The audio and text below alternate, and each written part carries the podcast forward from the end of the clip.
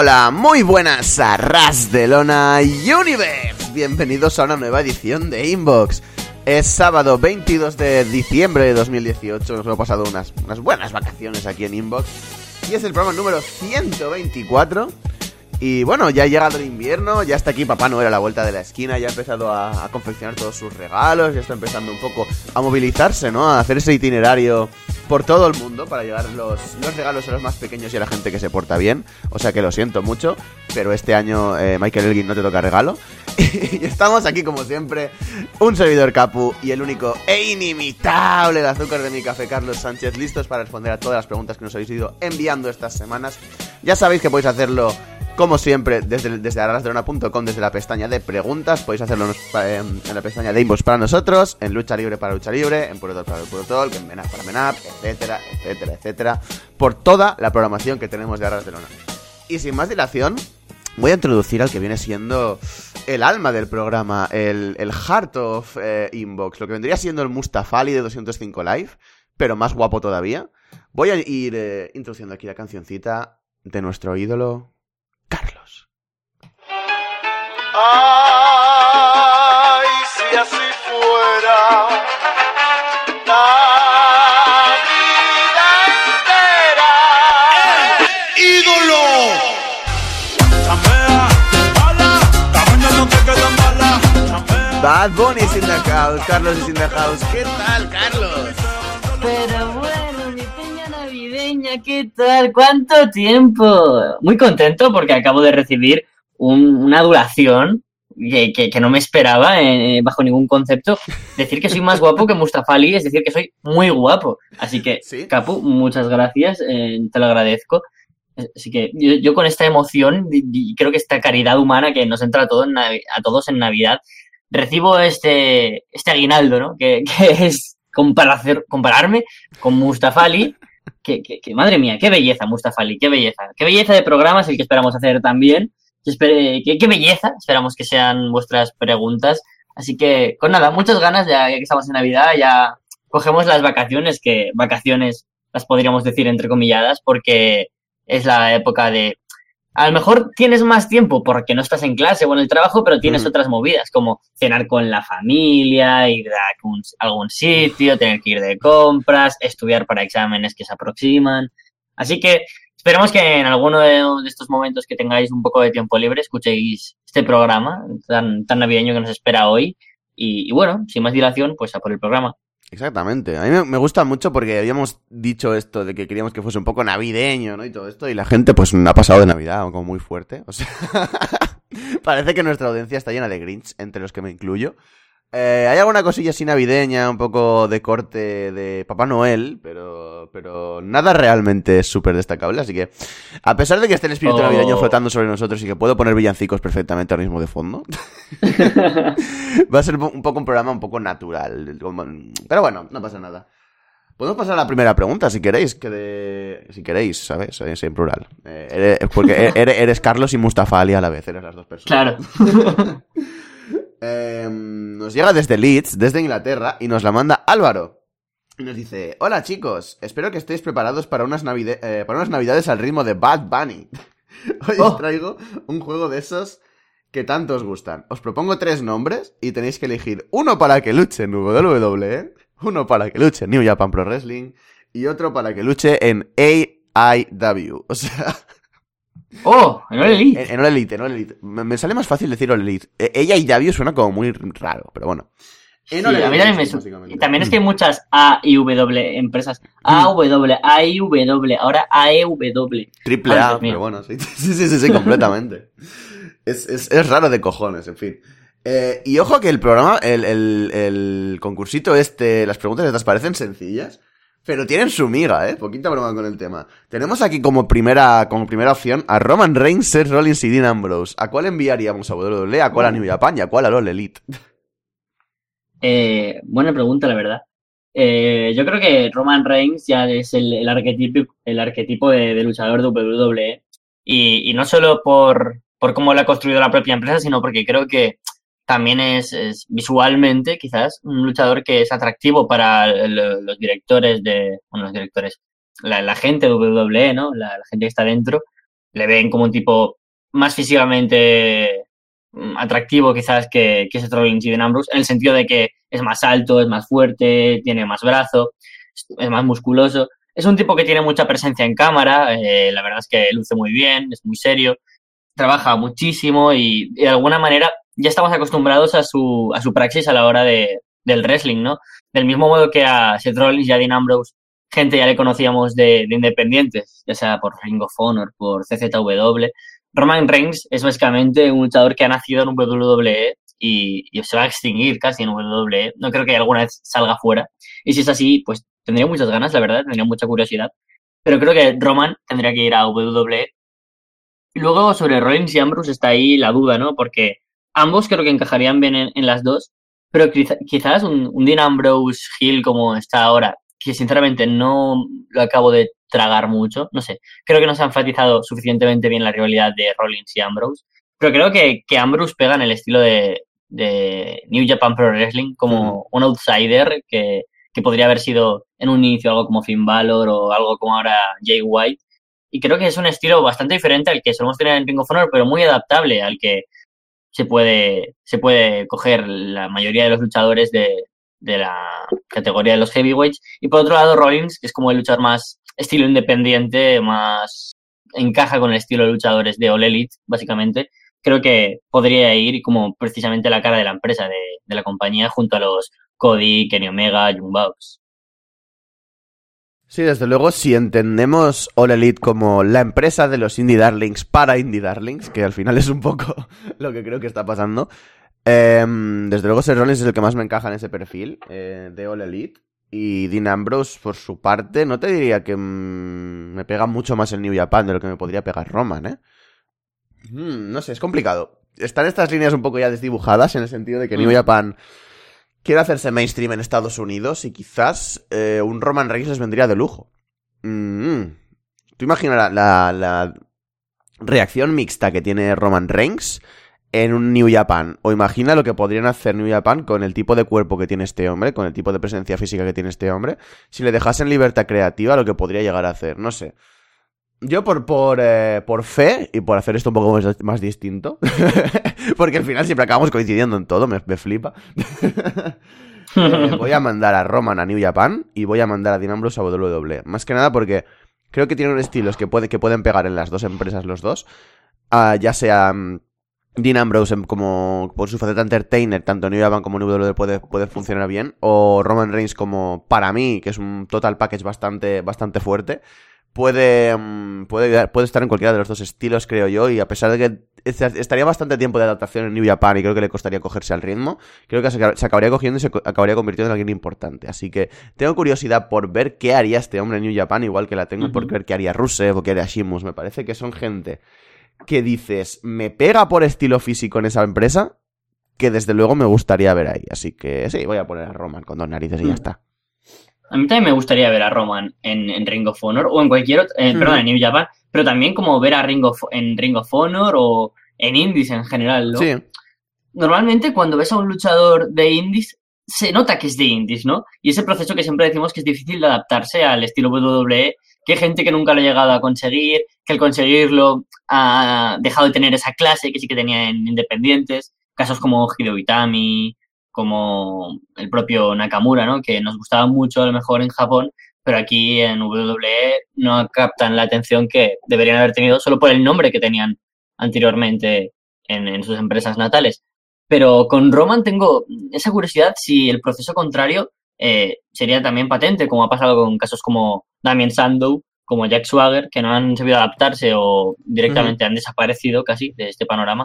O como Cody, que está a ese medio camino, pero luego hay otros que, que, por supuesto han ido a mejor, como ha sido Juice Robinson, por ejemplo, y otros megatop que, que han sabido adaptarse a las mil maravillas, como ha sido John Morrison, barra Johnny Impact, barra sí. Johnny Mundo, barra lo que queráis. Johnny Black. Así que yo creo que yo, yo, creo que, que, Roman encajaría bastante bien en New Japan, como tú dices, por esa, mm, esa parte más entertainer, creo que, que es algo que carece muchas veces en New Japan y podría superarse cada vez en ring, que, que yo digo que, siempre es un buen luchador y con rivales con mejor un Goto o un Minoru Suzuki podría, podría dar buenos combates. el, los siguientes tres que tenemos, eh, y por cierto, disculpad porque no sé si lo habéis notado, pero estoy un poco constipado y puede que tosa o haga cosas raras mientras estamos grabando. Intentaré silenciarme cuando pase, pero bueno. Por si acaso se me escapa, que ya me lo estoy viendo, que me estoy poniendo un poquito peor, ya lo vi eso. eso. el siguiente trío eh, no viene ni más ni menos que de la raíz de The Elite, viene de la raíz del mismo All Elite Wrestling, así que creo que va a ser bastante interesante de comentar. Son los tres antiguos líderes del Ballet Club, bueno, los dos antiguos líderes y el, y el líder actual, no, sí, los tres antiguos líderes del Ballet Club. Tenemos a Kenny Omega, tenemos a Finn Balor y tenemos a AJ Styles. Pobre Adam Cole, nunca nadie se acuerda de él. es, es, es, el buen lugarteniente, sublíder, cosa extraña, sí. Yo creo que, que Kenny Omega ha sido el mejor gaijin que ha tenido New Japan desde que he seguido fielmente el producto, pese a que yo ya empecé a seguir cuando estaba el propio Finn Balor y cuando estaba AJ Styles, porque de alguna manera creo que ha dado mejores combates, ha dado muy buenas historias, ha sabido crear un estatus superior para los gaijins, ¿vale? Que cuando AJ Styles fue el campeón de WGP eh, fue increíble y todo el mundo flipamos porque hacía básicamente ocho meses a lo sumo que se había marchado Impact Wrestling y fue como, wow, qué, qué, qué golpe de aire fresco, ¿no? Para New Japan y para el propio Styles. O Fergal David, que, barra Prince David, que madre mía, es el luchador que, que, que reinventó un poco ese estilo Super Junior que teníamos tan arraigado luchadores japoneses y lo hizo súper diferente tanto en tags como individual. Pero creo que Omega ha dado algo súper diferente y es mostrar mucha personalidad, ¿no? El wrestling de Japón, pero desde un gaijin. Y es porque sabemos que Omega ama esa cultura. Entonces yo creo que esa capacidad de adaptación tan buena y de haberse convertido en una gran superestrella hace que precisamente Omega le vería como el luchador que puede ser el, el, el ace de cualquier empresa. Y por lo tanto, no me lo voy a llevar ni a All Elite, ni quiero que siga New Japan, sino a WWE, precisamente. Creo que podría tomar el testigo de, de, de los grandes luchadores como John Cena, como The Rock, como cualquier otro que, que, haya podido echarse la empresa a la espalda. Y creo que, que, precisamente Omega encajaría muy bien con muchos rivales de WWE, como son pues, Seth Rollins, el propio Joey Styles, Daniel Bryan. Son combates que, que, me encantaría ver. Entonces, por cambiar un poco, ¿no? Lo que seguramente se nos viene de primera, de primera mano a la cabeza, Omega lo mandaría a WWE. Luego, Finn Balor lo mandaría de nuevo a, a New Japan para que en una posición quizás de heavyweight pueda alzarse como un gran, gran wrestler. Eh, de, otra vez a intentar alcanzar la posición que ha tenido Omega, pues desde una nueva época, ¿no? Una nueva era, porque desde que se fue David han pasado muchos luchadores por ahí y, ha cambiado muchísimo el estatus, ¿no? De, la mayoría de luchadores en el roster que han ido, han vuelto. Menos Hiroshi Tanahashi, que siempre se mantiene igual. Y ya, ya no está Shibata, ahora está Omega, ahora está no sé quién, ha vuelto Suzuki. Bueno, digo ha vuelto Suzuki, pero que volvió ya hace un par de años. Pero bueno, cuando se fue David, aún no estaba. Pero bueno, me gustaría que Valor regresara a New Japan y por lo tanto J Styles, como básicamente el, luchador que siempre ha sido el mejor en la empresa en la que haya estado, en New Japan, en Impact, en Ring of Honor, en WWE, qué mejor que hacer una base en All Elite Wrestling que sobre él. Es curioso porque me encajan los tres en las tres empresas y tengo ganas de ver a los tres en las tres empresas. Y estoy de acuerdo con, con lo que tú has dicho, ¿no? Eh, enviar a Finn Balor a New Japan, enviar a, Jay Styles a All Elite y enviar a Kenny Omega a WWE, a pesar de que esto me dolería un poquito. Pero... Mmm, tengo mucha curiosidad por ver a Finn Balor en, en All Elite, por el trato que podrían tener con los Bucks y por el trato que podría tener a nivel creativo. Creo que Finn Balor es un diamante sin explotar en WWE. Creo que no se le ha tratado del todo bien o del todo como tendría que haber sido. Solo se le ha tratado bien en NXT. Así que All Elite, al ser una marca un poco más pequeña que aspira a ser algo grande, con Finn Balor, que es al fin y al cabo básicamente eso, una marca más pequeña que aspira a ser algo un poquito más grande, creo que uh -huh. sería bastante interesante de, de, ver cómo le van a tratar. Así que lo enviaría a All Elite. Oye, ahí Styles lo dejaría en WWE y a Kenny Omega lo dejaría en New Japan. O sea, me parece que están en posiciones ahora mismo muy cómodas. Están los dos eh, definiendo a sus empresas, más o menos. Sobre todo AJ Styles. Me parece que está siendo de lo mejor que está teniendo WWE. Si me lo quitas ya, ya me quitas todas las, todos los motivos prácticamente para ver WWE. Así que voy a tirar de egoísmo puro y voy a hacerlo básicamente como a mí me apetece. pues bien que haces. El siguiente trío es un trío bastante eh, dispar, que no esperaba que estuviera esto aquí, pero bueno, me gusta bastante. Tenemos a Shinsuke Nakamura, tenemos a Rusev y tenemos a Andrade 100 almas, que va a ser el, el- el gran puto wildcard de esta, de esta situación, seguro. Uf, eh, es complicado, ¿eh? es extraño de, de pensar eh, en estos tres luchadores, porque normalmente tienes como una opción, ¿no? De decir, han formado cierto trío o cierta imagen en mi cabeza donde me encaja uno más u otro en la posición. Y creo que Andrade Cien Almas eh, ha sido muy mal, muy mal, muy mal utilizado en el roster principal. O sea, creo que el peor de todos de los que están. O sea, mira que, que Rusev y Nakamura se puede achacar el buqueo, la, la falta de ideas, eh, un estan- que estén estancados, ¿no? Pero creo que con Andrade es que ni lo han intentado. Le dieron un par de oportunidades y poco más, pero solo hay que ver y no es por la recepción del público. El debut en Royal Rumble, cuando era campeón de NXT, y todo el mundo flipó. Cuando el día anterior había dado un 5 estrellas contra Gargano. O sea, creo que, que el trato ha sido pésimo. Y yo creo que New Japan daría de nuevo un papel alucinante. Como la sombra venció una vez, bueno, fue capaz de alcanzar el campeonato intercontinental y WGP. Y, y creo que ahora, bajo el nombre de Cien Almas, teniendo mucho más renombre internacional, ya no solo como la sombra en Japón y en, y en México, el ingobernable, el líder de los ingobernables de verdad, podría, podría luchar allí y encajar como un co-líder de los ingobernables de Japón, enfrentarse a Naito, o cualquier cosa entre medio, ¿no? Entre los ingobernables y, y Cien Almas me encajaría mucho. Luego, Rusev y Nakamura. Creo que Nakamura ya tiene cierta edad y ya tiene cierto estilo asociado a WWE, que aunque sea posiblemente el luchador más plof de los últimos tres años seguidos, de darle cosas y que no ganara títulos, mm, darle rumbles y que luego no haga nada, que sea aburrido, que sea campeón de Estados Unidos y no nos acordemos porque ni aparece en televisión cuando aparece con, con, con cosas absurdas, ¿no? Combates contra Ty Dillinger, contra R-Truth, defensas que no van a ningún lado. Y ahora con Rusev de campeón, pues bueno, a ver cómo, cómo va esta rivalidad, que, que ya ni me acordaba que Rusev era campeón, la verdad.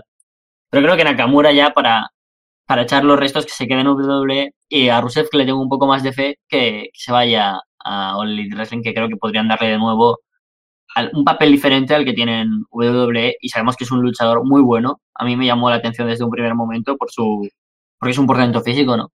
Y, y creo que en un All Elite Wrestling en Indies encajaría bastante bien. Mm, es lo mismo. Tengo curiosidad por ver a los tres en las tres empresas, menos a Nakamura. O sea que. Ay, el hateo a Nakamura ha pasado a ser muy real porque, porque es, Sí, es sí. así, o sea, es lo que hay. Es, es completamente así. Pero. mm, apostaría por un retorno quizás de Nakamura. No, no, tío, es que me jode todos los planes, da igual, espera. Eh, Andrade Cien Almas se va a New Japan, eso lo tengo fijísimo. Eh, primer punto, porque New Japan me parece que puede explotar su potencial al máximo. Eh, y porque tendría el pacto con CMLL y Ring of Honor, lo cual eh, ayudaría mucho a que volviese a CMLL, que al final creo que es su casa y creo que es donde estará más cómodo. Y en Ring of Honor creo que puede hacer mm, un papel muy chulo, como el que le quieren dar un poco ahora a Rush, que es el de el mexicano este que llega aquí a matarnos a todos. O sea que Sí.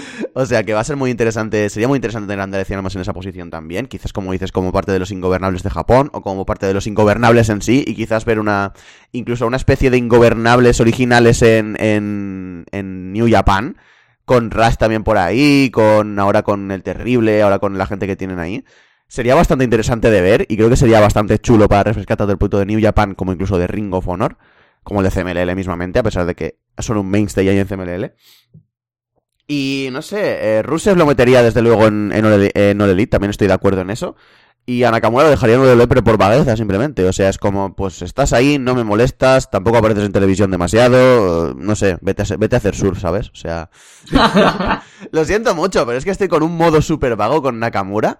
Estoy básicamente en su mood, así que no me Sí. interesa mucho su vida. O sea, lo siento muchísimo, pero no me interesa ya como luchador Nakamura. Llega un punto en el que, eh, pues vale. Estoy de acuerdo. Es que a mí me aburre Nakamura y, y me da pena, ¿no? Y el otro día eh, me, me puse a... Yo mm, tengo una camiseta de Nakamura, fue, me la compré la primera que salió porque estaba súper excitado por su, por su fichaje por WWE. Me había Sí. fascinado el último run que tuvo por, por New Japan y en general los últimos dos años fueron alucinantes y, y tenía la expectación de decir, Dios, si le buquean como un luchador terrible, rollo de que soy el más malo, soy Nakamura, o el más bueno, pero que, que sea el, el rey del Strong Style, al fin y al cabo, era el personaje que buscábamos, Y en NXT funcionó a medias. El estilo, los tiempos, algo no, no acaba de cuajar. Y, y sin embargo, en WWE roster principal fue peor todavía. Que era como decíamos, bueno, a lo mejor funciona, pero no. Y con el tiempo cada vez a peor. Por lo tanto, uff, una pena. Pues sí, una auténtica pena, de verdad, lo que ha pasado con Nakamura en WWE. Creo que mm, muchísima gente, no solo nosotros, le ha, pasado lo mismo con él. Pero bueno, esperemos que pueda solventar la situación en el futuro. Pero vamos, en este escenario hipotético que nos ponemos es que es lo que prima, es la actualidad, es el es lo que hay, es lo que hay. Si no nos gusta Nakamura, no nos gusta ningún sitio, lo siento. el siguiente trío que tenemos, que pierdo la voz, tenemos a Marty Skrull, a Will Ospreay y a Pac. Marty Skrull. Uf, este también es complicado. Eh, son muy buenos luchadores, la verdad, los tres. Y Pac, en, en, un principio, es el que me encaja también. Bueno, los tres me encajan en los tres lados, pero Pac es un luchador que me encaja mucho en WWE porque lo estaba haciendo muy bien y lo hizo de maravilla en, en la Cruiserweight Division.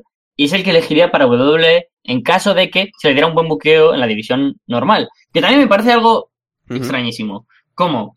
Eh, Neville se fue eh, de WWE porque no podía estar en la división heavyweight y ahora está Mustafa Ali. Exacto. Oli o Rush. O sea, qué absurdo. ¿Por qué? No, no entiendo nada. Cuando Neville, que también es un portento físico, tío, que, que igualmente para el, el, cuerpo que tiene y la agilidad que tiene es como Apolo Cruz, ¿no? No sé por qué Apolo Cruz sí y, y Neville no.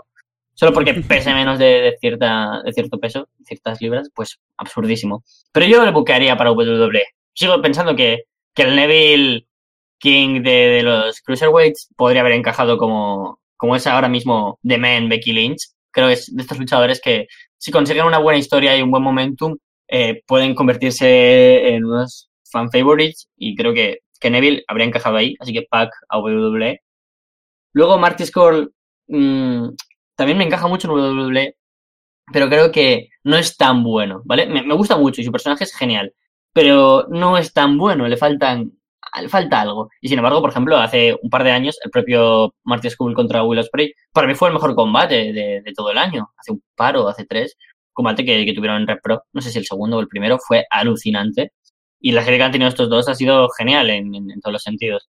Pero me sigue faltando algo para Scurll. Entonces, yo creo que ser un, un buen personaje en la división de, de All Elite sería, sería adecuado, ¿no? Seguramente All Elite no se mueva por categorías de peso y puede enfrentarse a rivales dispares y creo que, que ahí encajaría muy bien Marty. Lo, lo, mismo que All Elite lo pienso como más cercano a Ring of Honor que a WWE o a New Japan. Entonces yo creo que en ese mismo sentido Marty encajaría ahí. Y Osprey es que creo que eh, está creando una estela también increíble en New Japan Pro Wrestling, en los, en los juniors.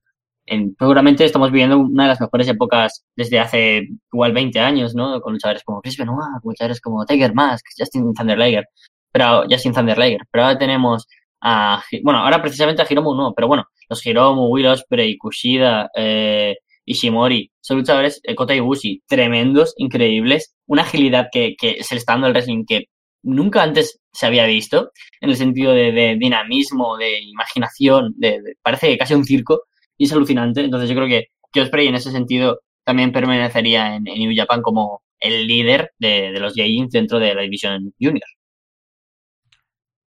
Yo primero tengo curiosidad por ver a Marty Skrull otra vez eh, fuera de la estela de The Elite. O sea, le ha servido muchísimo el Ballet Club y, eh, y, The Elite completamente para subir un poquito en ese nivel de importancia. Ya era un tío que tenía reacción de antes, ya era un tío con el personaje de The Villain.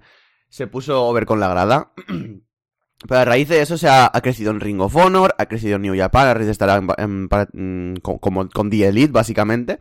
Y a pesar de que el sitio donde más me encaja ahora mismo y donde más quiero verles Ring of Honor y no nos dan la opción, lo lanzaría a WWE. O sea, me parece que es el escenario perfecto para que pruebe que puede ser alguien grande, que puede, fuera de la comedia, que es una cosa que me saca mucho de quicio de él a veces, eh, puede ser alguien que de verdad merece la pena seguir y merece la pena invertir en él me parecería que el escenario perfecto para él ahora mismo es WWE y ver qué puede hacer con ello. Así que el botito de confianza ahí de, a Marty Skull para ver uh -huh. si de verdad puede llegar a ser algo mucho más grande, lo lanzaría uh -huh. a WWE primeras. Will Ospreay y Pac tengo ya ahí mis buenas dudas. Eh, me encanta Will Ospreay en New Japan, me encanta cómo lo hace, me encanta um, que sea este Junior, que ahora parece que van a pasar a Heavyweight, cosa con la que estoy eh, muy en desacuerdo, pero bueno, eh, ¿qué le vamos a hacer? Es New Japan, en Will Spray vende, así que tira para Heavyweight, que está, que apenas la división está colapsada, pero bueno. Em, me parece que lo dejaría en New Japan, porque me parece que es el sitio donde mejor va a poder lucir sus habilidades, y en meterlo en WWE me parece que sería un poco caparlo, eh, no sé, es la sensación que tengo. Vale que WWE ha cambiado de, de, estilo y que ahora mismo la gente como él, tenemos el caso de Ricochet o de Neville en su, en su época, de básicamente la mayoría de cruceros, eh, pues sí que pueden llegar a hacer cositas grandes, pero me da mucho miedo que acabase en una división crucero, que acabase en un sitio así que no tiene importancia. Y a pesar de que no es el mismo caso que, mm, que es, por ejemplo, Neville o Pac, que ya lleva bastante tiempo en la, en la, en la rueda ¿no? del, del business de WWE, y por desgracia cayó en esa época ahí. Es más un estilo Ricochet que ya ha venido con la fama de fuera y ya podría hacer cosas grandes en WWE porque ya es famoso de fuera. Creo que tengo este miedo todavía un poquito a que lo, lo encasillase en esa posición. Así que uh -huh. tiraría un poco por tratar de, de, meterlo todavía en New Japan, de que estuviese ahí un tiempo. Y a Pac sí que lo enviaría a All Elite Wrestling por lo mismo que Finn Balor, básicamente. Porque me parece que pueden hacer un muy buen papel. Me parece que ahí pueden utilizarles favorablemente. Y la libertad creativa que les va a dar All Elite para expresar lo que quieren con sus personajes. Porque son así. O sea, va a ser así la empresa seguro me parece que puede ser muy interesante para explotar sus facetas, sobre, sobre, todo esta de Bastard, que parece que está poniendo ahora en boga un poquito. Y básicamente esta evolución lógica, ¿no? De King of Cruiserweights. Sí, la verdad es que sí. Y el último trío que tenemos aquí es el trío un poco de, de, Aces completamente. Y este me parece que va a ser el que más me cueste a mí personalmente, porque ni puta idea. Me encajan todos en la misma empresa y no me encajan los tres en ninguna de las otras dos. Así que es bastante complicado. tenemos a Tetsuya Naito, tenemos a Hiroshi Tanahashi y tenemos a Kazuchika Okada. Lo estábamos esperando casi, era, era extraño que no mencionaran a, a los tres japoneses ahora mismo que están en mejor posición de, de New Japan. Eh, tras la, la, decadencia, ¿no? Un poco por la edad. No, no, decadencia mala, sino de que han ido decaído, decayendo, como son Goto o Suzuki, y que Shibata se lesionara o que Nakamura se marchara, ha dejado uh, y Kenny Omega se posicionara como luchador de los más importantes, ha dejado como los tres principales luchadores que se disputan el ser aspirantes o campeones del Intercontinental y de el WGP World Heavyweight Champion a Naito, Tanahashi y Okada. Entonces, están tan asentados en su posición que es difícil pensar en, en ellos fuera de, de, New Japan Pro Wrestling. Sin embargo, obviamente creo que Tanahashi es el estilo de New Japan y tiene que seguir en New Japan. Okada y Naito han ido surgiendo a raíz de él, básicamente, creo. Y ha sido básicamente como uh -huh. el rival de Hiroshi Tanahashi, uno o el otro. Y luego, una vez se ha convertido en un, nombre en sí mismo, que ha sido Kada, por ejemplo, Naito ha sido su rival y, y, viceversa. Entonces yo creo que en ese estilo creo que encajaría muy bien eh, tener a Tanahashi siempre en, en New Japan y crear fórmulas de, de, wrestlers como han sido Kada o Naito, o el propio Nakamura, o, o el propio Shibata, o cualquier otro, a raíz de él. Y luego quedan Okada y Naito, que sin embargo también dices, es que no les veo en, en, en, otro sitio, pese a que Naito sea el que más ves. Okada creo que, que sería una locura verle en WWE, pero aún así, por el miedo y la sensación que tengo de, de lo que ha ido pasando con, con luchadores como Finn Balor, como uh -huh. los que hemos ido comentando, ¿no? Hiro, eh, Hiro Itami, eh, Akira Tozawa, Nakamura. Nakamura. Uh -huh ese estilo japonés no, no, acaba de fluir entre la creatividad del estilo de wrestling que hay en, en WWE. Entonces yo creo que encajaría más con el estilo de Elite Wrestling, a Okada que lo hemos visto también en Red Pro y en Ring of Honor y en giras conjuntas, pues, pues sabemos que, que tiene una capacidad de adaptación a un estilo independiente muy alta, que también la posee Naito, pero creo que Naito sí que tendría una posibilidad de que su personaje se acercara más a, a lo que busca ahora mismo eh, pero aún así, cuando tienes un gran personaje, pero caes en estereotipos, como han hecho pues, con el propio Nakamura, con Andrade Almas o con Rusev, que también hemos comentado, otro japonés, pues, eh, pues también acabaría pasando algo parecido. Entonces, me da miedo, pero sin embargo, eh, creo que Okada tendría menos posibilidades de triunfar. Así que Tanahashi a New Japan, a Ole Elite Okada y a probar suerte Naito en WWE. a conquistar las Américas. Eh, desde luego, mmm, hay una cosa de Okada que siempre me ha hecho mucha gracia, que se decía que de los... cuando estaban estos tres, o sea, Okada, Nakamura, Tanahashi, se, cuando estaban estos tres como las caras de New Japan hace unos años, se decía que Okada era el que tenía un estilo más americano y el que podría llegar a triunfar más en WWE. Y yo creo que, Hmm. en cierta forma es verdad, y en cierta forma comparto el punto de vista en el sentido de que tiene un personaje más cercano a lo que te esperas en Estados Unidos, a lo que, que lo que te esperas en Japón. O sea que podría entender por ahí que WWE es un destino un poco más paradisíaco para él. Y te diría, a pesar de que, bueno, ya voy a decir que Tanahashi se tiene que quedar en New Japan, porque es así. O sea, es, es el, es el, es el heart of New Japan, que estoy muy hoy con heart of cosas, pero bueno, en fin. eh, Tanahashi se tiene que quedar en New Japan fijo. Y Okada lo movería a WWE por eso, básicamente. O sea, he estado pensando con, en, la, en, en la disyuntiva de o Naito o Okada. Pero tengo la sensación de que Naito sería un caso Nakamura en WWE. O sea, ya siento a veces en, en la misma New Japan que Naito no va al 100% y que Naito no está desplegando su máximo potencial. Incluso que me da a veces eh, flojera, por así decirlo, verle encima de un ring. Eh, me Mm. da como pereza ver a Naito encima de un, de un cuadrilátero en, en la misma New Japan. Me pasaría muchísimo más en WWE cuando el alcance de su personaje se desdibujase y dejase de ser irrelevante o dejase de estar over con la grada, que por desgracia en WWE es una cosa que pasa mucho porque tienes la exposición semanal y creo que Okada eh, es un nombre más apetecible para WWE y creo que puede llegar a reinventarse más de lo que podría llegar a reinventarse en Naito en WWE. Por el tema de que Okada es más joven y por el tema de que Naito eh, tiene pinta de que se la suda todo literalmente. O sea, ya no, ya, ya no solo fue dentro de personaje. Así que así que dejaría a Naito en All Elite, que creo que también tema de libertad creativa y tema de que quizás lo, lo capen un poquito más en cuanto a va tío, esfuérzate, no sé qué, no sé cuántos. Confío más en que Naito hiciera algo mejor en All Elite y Okada haría algo mejor en WWE. Pero de nuevo, no me encaja ninguno de estos tres fuera de New Japan. O sea, para nada.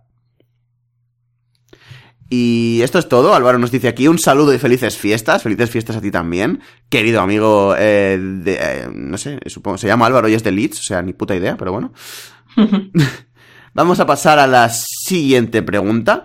Nos la envía Bad Bunny desde Puerto Rico. Oh, oh.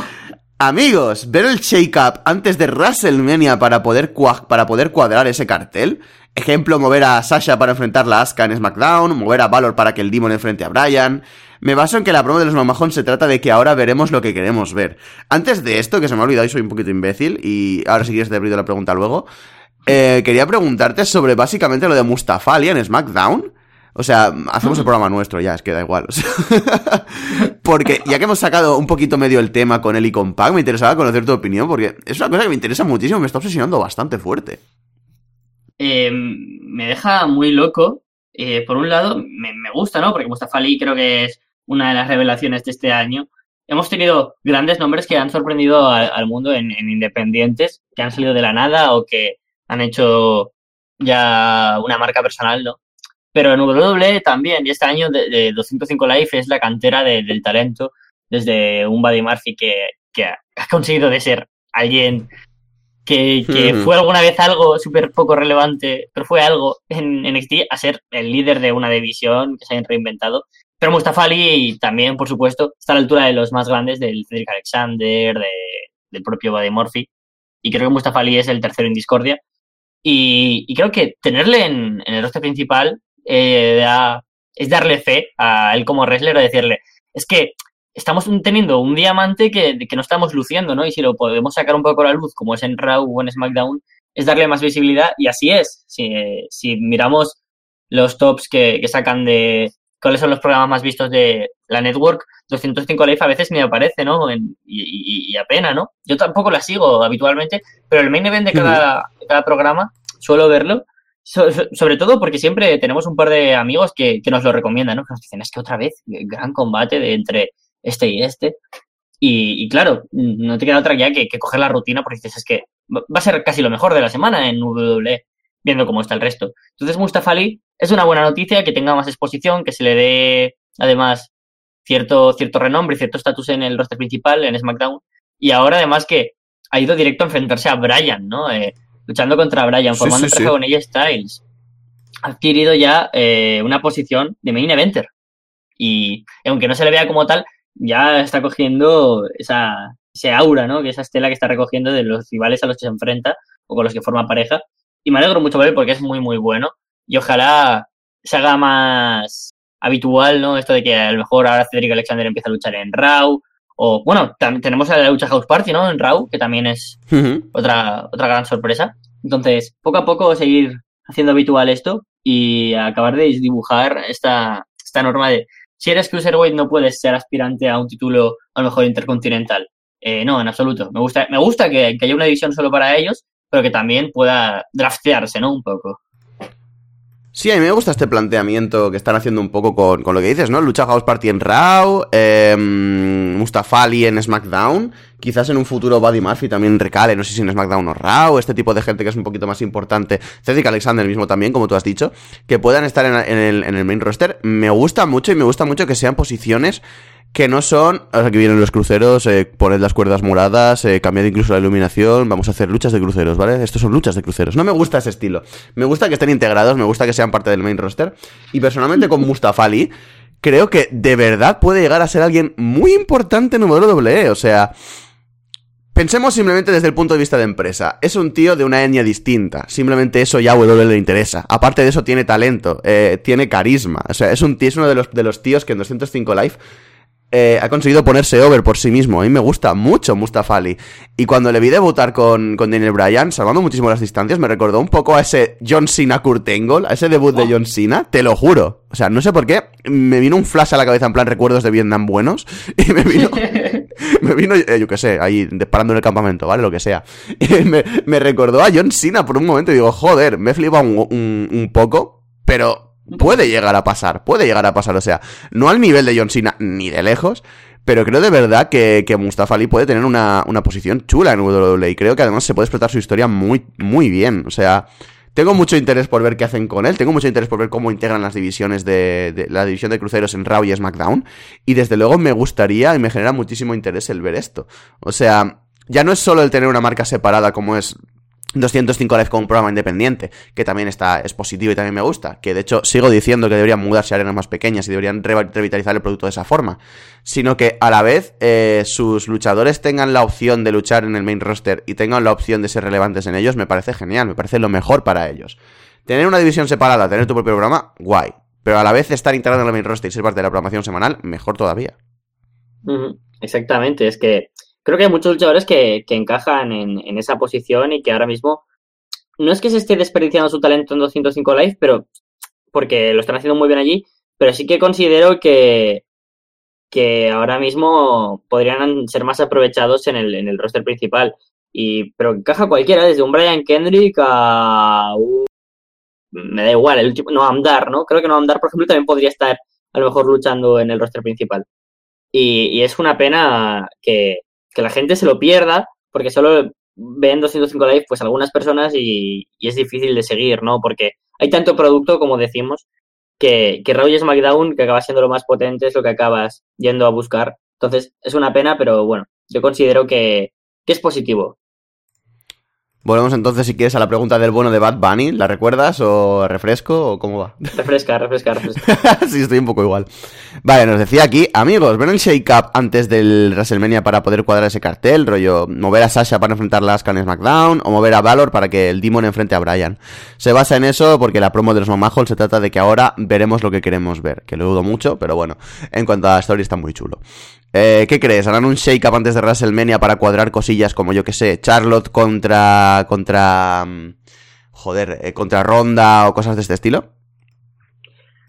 La verdad es que mm, a mí me sentaría mal. Me sentaría de, de, de la manera de, de que dices, joder, es que me siento tonto, ¿no? Nos hacen construir ciertas cosas y te pones a ti mismo ese reto para que ahora el público, mm, que, que no, o sea, nos gustaría, ¿no? Tener algo como, pues el, el Ronda contra Becky, desarmes aquí todo lo que teníamos estructurado para, para crearlo. No, no, no, tienes que tener imaginación y ver cómo moverlo todo para que, que no te va a salir por la tangente y formular algo que, que llame la atención. Y aquí no, no lo consiguen, la verdad, si, si es de la manera de, de Bad Bunny, ¿no? De decir, bueno, pues un shake-up antes y, y apañaos. No, no, no, sería eh, casi hasta una falta de respeto. Yo creo que, que una cartelera buena se puede confeccionar sin, sin necesidad de, de tener milongas como, como otro Shake Up. Y, ya no te digo de, de decir, sí, sí, podemos hacer que Becky se enfrente a, a Ronda en WrestleMania haciendo que Becky gane el Rumble o alguna cosa así. No, no, yo, yo considero que, que dentro de los propios roster hay, hay mucho talento como para hacer buenas historias y poder confeccionar una cartelera más que interesante. Y a lo mejor si el Becky contra Ronda, que todo el mundo estamos esperando, no sucede ahora, no pasa nada, porque, porque al fin y al cabo puede pasar en, en SummerSlam, ¿no? Y a lo mejor puede ser el, el main event de SummerSlam, porque en un WrestleMania es muy difícil que suceda esto, pero, pero ¿por qué no en un SummerSlam? Entonces, yo creo que la idea del Shake Up es absurda y, totalmente innecesaria, pero, pero bueno, tampoco creo que, que WWE vaya a hacerlo, pero sí que puede hacer la tramita de, bueno, Becky se plantea aparecer en Raw, porque como lo que dice Bad Bunny, ¿no? Eh, bueno, el personaje Bad Bunny. Porque ahora todo es diferente y ahora la, la nos está dando lo que queremos ver, entonces le han dado permiso a Becky para ir a luchar contra Ronda o, bueno, cosas así sabemos que, pueden suceder. Y, y, bueno, se lo sacarían un poco de la manga, pero yo creo que, que hay talento en las propias divisiones de, de cada roster para, para dar una buena cartelera. Y de todos modos, es que este Raw y este SmackDown yo los he visto igual de malos que el resto, aunque sea la era en la que ahora todo va a cambiar. Yo a pesar de que no me trago toda esta propaganda política rara que nos han hecho los McMahon con el mi empresa necesita una renovación, necesita los cuatro, vamos, vais a, vamos a enseñaros lo que queréis, no sé qué, no sé cuántos. Es lo que tú dices, no ha habido un cambio real en la programación semanal, no ha habido un cambio de ninguna forma. Y a pesar de que los pueda haber y a pesar de que se haga un shake-up y todo esto, sería mearse en la cara de, de, de, la gente que está viendo tu producto. O sea, si de repente haces un shake-up, el shake-up es básicamente para... Joder, lo dice el propio nombre. Mover todo. O sea, todo cambia, todo el juego cambia, absolutamente todas las reglas cambian, las historias, los personajes, todo cambia en un shake-up. Es una renovación completa del roster, de los dos rosters. Y me parece eh, cobarde a estar a nada, literalmente, de empezar el, el Road to WrestleMania, que todo cambie y que absolutamente todo tenga que moverse para ello. O sea, vale que las historias se suelen crear en la mayoría de casos en el mismo Road to WrestleMania para que finalicen WrestleMania desde hace unos años y no llevan en la mayoría de casos una historia larga detrás, pero es que esto sería exagerado, o sea, sería mover, por ejemplo, a Charlotte a para que se enfrente a Ronda. Sería mover a Finn Balor a SmackDown para enfrentarlo a Daniel Bryan. Sería enfrentar a, yo qué sé, AJ Styles, moverlo a Raw, por ejemplo, para tenerlo contra Brock Lesnar en WrestleMania. Sería inventarte este tipo de historias de la absoluta Sí. nada Sí, sí. para hacer una cartera de WrestleMania que de verdad la gente quiera ver o que de verdad la gente le apetezca, le apetezca entrar. Porque yo lo que huelo es miedo. O sea, tienen miedo de que la gente deje de ver su producto. Creo que es, de esto viene motivado el tema de los McMahon y viene motivado el tema de que quieran hacer tanto cambio. Y el que lleguen a admitir en televisión que estaba siendo todo una mierda es lo que me flipa. O sea, ¿vas a hacer un reinicio de la nada antes del Road to WrestleMania simplemente porque a la gente no le está gustando tu producto? y simplemente porque sabes que la misma dirección que estás tomando no es la adecuada, porque no le interesa a la gente. O sea, es eso, me parece mear en la cara a la gente, me parece querer eh, arreglar decisiones estúpidas que se han tomado este año justo en la recta final del año. No sé, me parece muy poco honesto, Sí. me parece mm, fatal por su parte. Y si tienen que hacer cambios, yo diría que fuesen después de WrestleMania. Ya has planteado todo el año de cara a WrestleMania, a pesar de que, como digo, las historias a veces se crean dos meses antes no tires todo por la borda y continúa con tu mierda de línea hasta el final de la mierda de la línea. O sea, no puedes pretender que todo lo sucedido cuatro meses antes deje de suceder porque la gente lo ha estado viendo en las pantallas. No, la gente no es estúpida. A pesar de que no hay muchísima memoria en el wrestling, que es algo que me flipa porque ni yo mismo la tengo. Eh, la gente tiene memoria, la gente recuerda y la gente sigue teniendo las mismas sensaciones con el producto de, la que, de, lo que tendría si ahora mismo haces un shake-up. O sea, no sé, me parece línea de política barata y si tiran por ahí, exceptuando quizás la, historia entre Charlotte, Becky y Ronda, que sí que la veo que tiene conexión entre ellas y que sí que la veo que puede llegar a ser importante y puede llegar a ser interesante. Eh, y, de, que, caiga de forma orgánica. En el resto de situaciones que se pueden llegar a dar por este shake-up antes del Mania, eh, son totalmente horribles. O sea, no veo el punto en ninguna de ellas. Así que espero que no lo hagan y espero que tengan al menos la decencia de terminar el año tal y como lo planearon, a pesar de que no fuese bueno. Cuando acabe WrestleMania, suban todos los, talentos del de NXT que tienen que subir, todo este rollo y se haga el shake-up para remover el roster, ahí ya puedes empezar a trabajar de nuevo y puedes empezar a mejorarlo todo. Ahí me parece perfecto. Pero hacerlo ahora me parece cobarde y me parece oportunista y a pesar de que sí, que WWE hace esto mucho de reaccionar cuando ven el problema y me parece correcto y es lo que al final y al cabo les ha hecho sobrevivir durante tantísimo tiempo y les ha hecho estar en la cresta de la ola, me parece súper poco orgánico y súper poco natural. O sea, los cambios anteriores, eh, rollo la actitud era, venían por necesidades y venían porque era el momento para hacerlas. El momento de Vince McMahon siendo el heel máximo y que todo empezase a estar más pasado de rosca y me ha pasado de vueltas, de Generation X por ahí, me parece que fue muy adecuado y me parece que vino el momento perfecto. Pero esto ahora mismo ni cae de forma orgánica, ni hay un desencadenante real. Simplemente una semana han decidido, pues Vince McMahon va a aparecer en Raw. Ah, pues ahora estamos todos los McMahon en las dos marcas. No sé, me, me, ya te digo, me jode porque es una historia que puede llegar a ser chula. Que estén los cuatro mamajos y haya conflicto de intereses entre ellos y haya conflicto de poder de verdad entre las marcas, puede llegar a ser muy chulo y puede llegar a molar muchísimo. Pero planteado así, no. Ya, es que.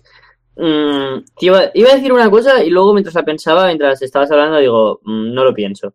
Y es que eh, Roman Reigns es una putada que se haya ido este año, pero imagino que cada uh -huh. círculo, o sea, cada año, pensarán, bueno, de aquí al próximo WrestleMania, este ciclo, ¿qué, qué ideas podemos hacer? Bueno, pues eh, push a Seth Rollins, Daniel Bryan regresando, Roman Reigns luchando contra Ambrose en WrestleMania. Cosas así, imagino que, que las empezarán a trabajar desde, desde ese momento, ¿no? Desde el final de un WrestleMania.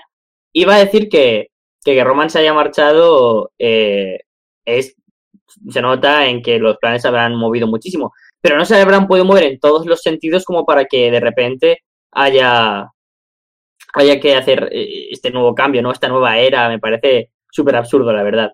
Y, y, además es que, no, no sé, es lo que tú dices, ¿no? Se ve todo, todo tan orgánico, tan falso. ¿Sabes? Que, que ahí falta algo que, no sé.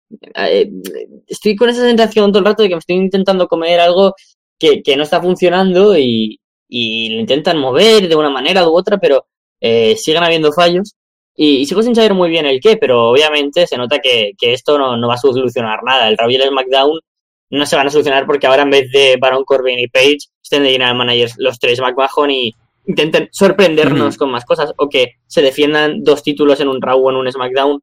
Pues bueno, pues puede dar cierta gracia, ¿no? Que cambien los títulos, pero cuando los títulos tienen eh, cero magia, quiero decir, que se cambie de título el campeonato de, Intercontinental en SmackDown, qué gracia va a tener, ¿no? Porque, o sea, es que me doy cuenta que antes he hecho un spoiler. me doy cuenta. no pasa nada, no creo que a mucha gente le interese, pero bueno, sí, de todas formas lo siento, audiencia. me, me, acabo de acordar ahora, he dicho, yo esta semana que he visto en SmackDown.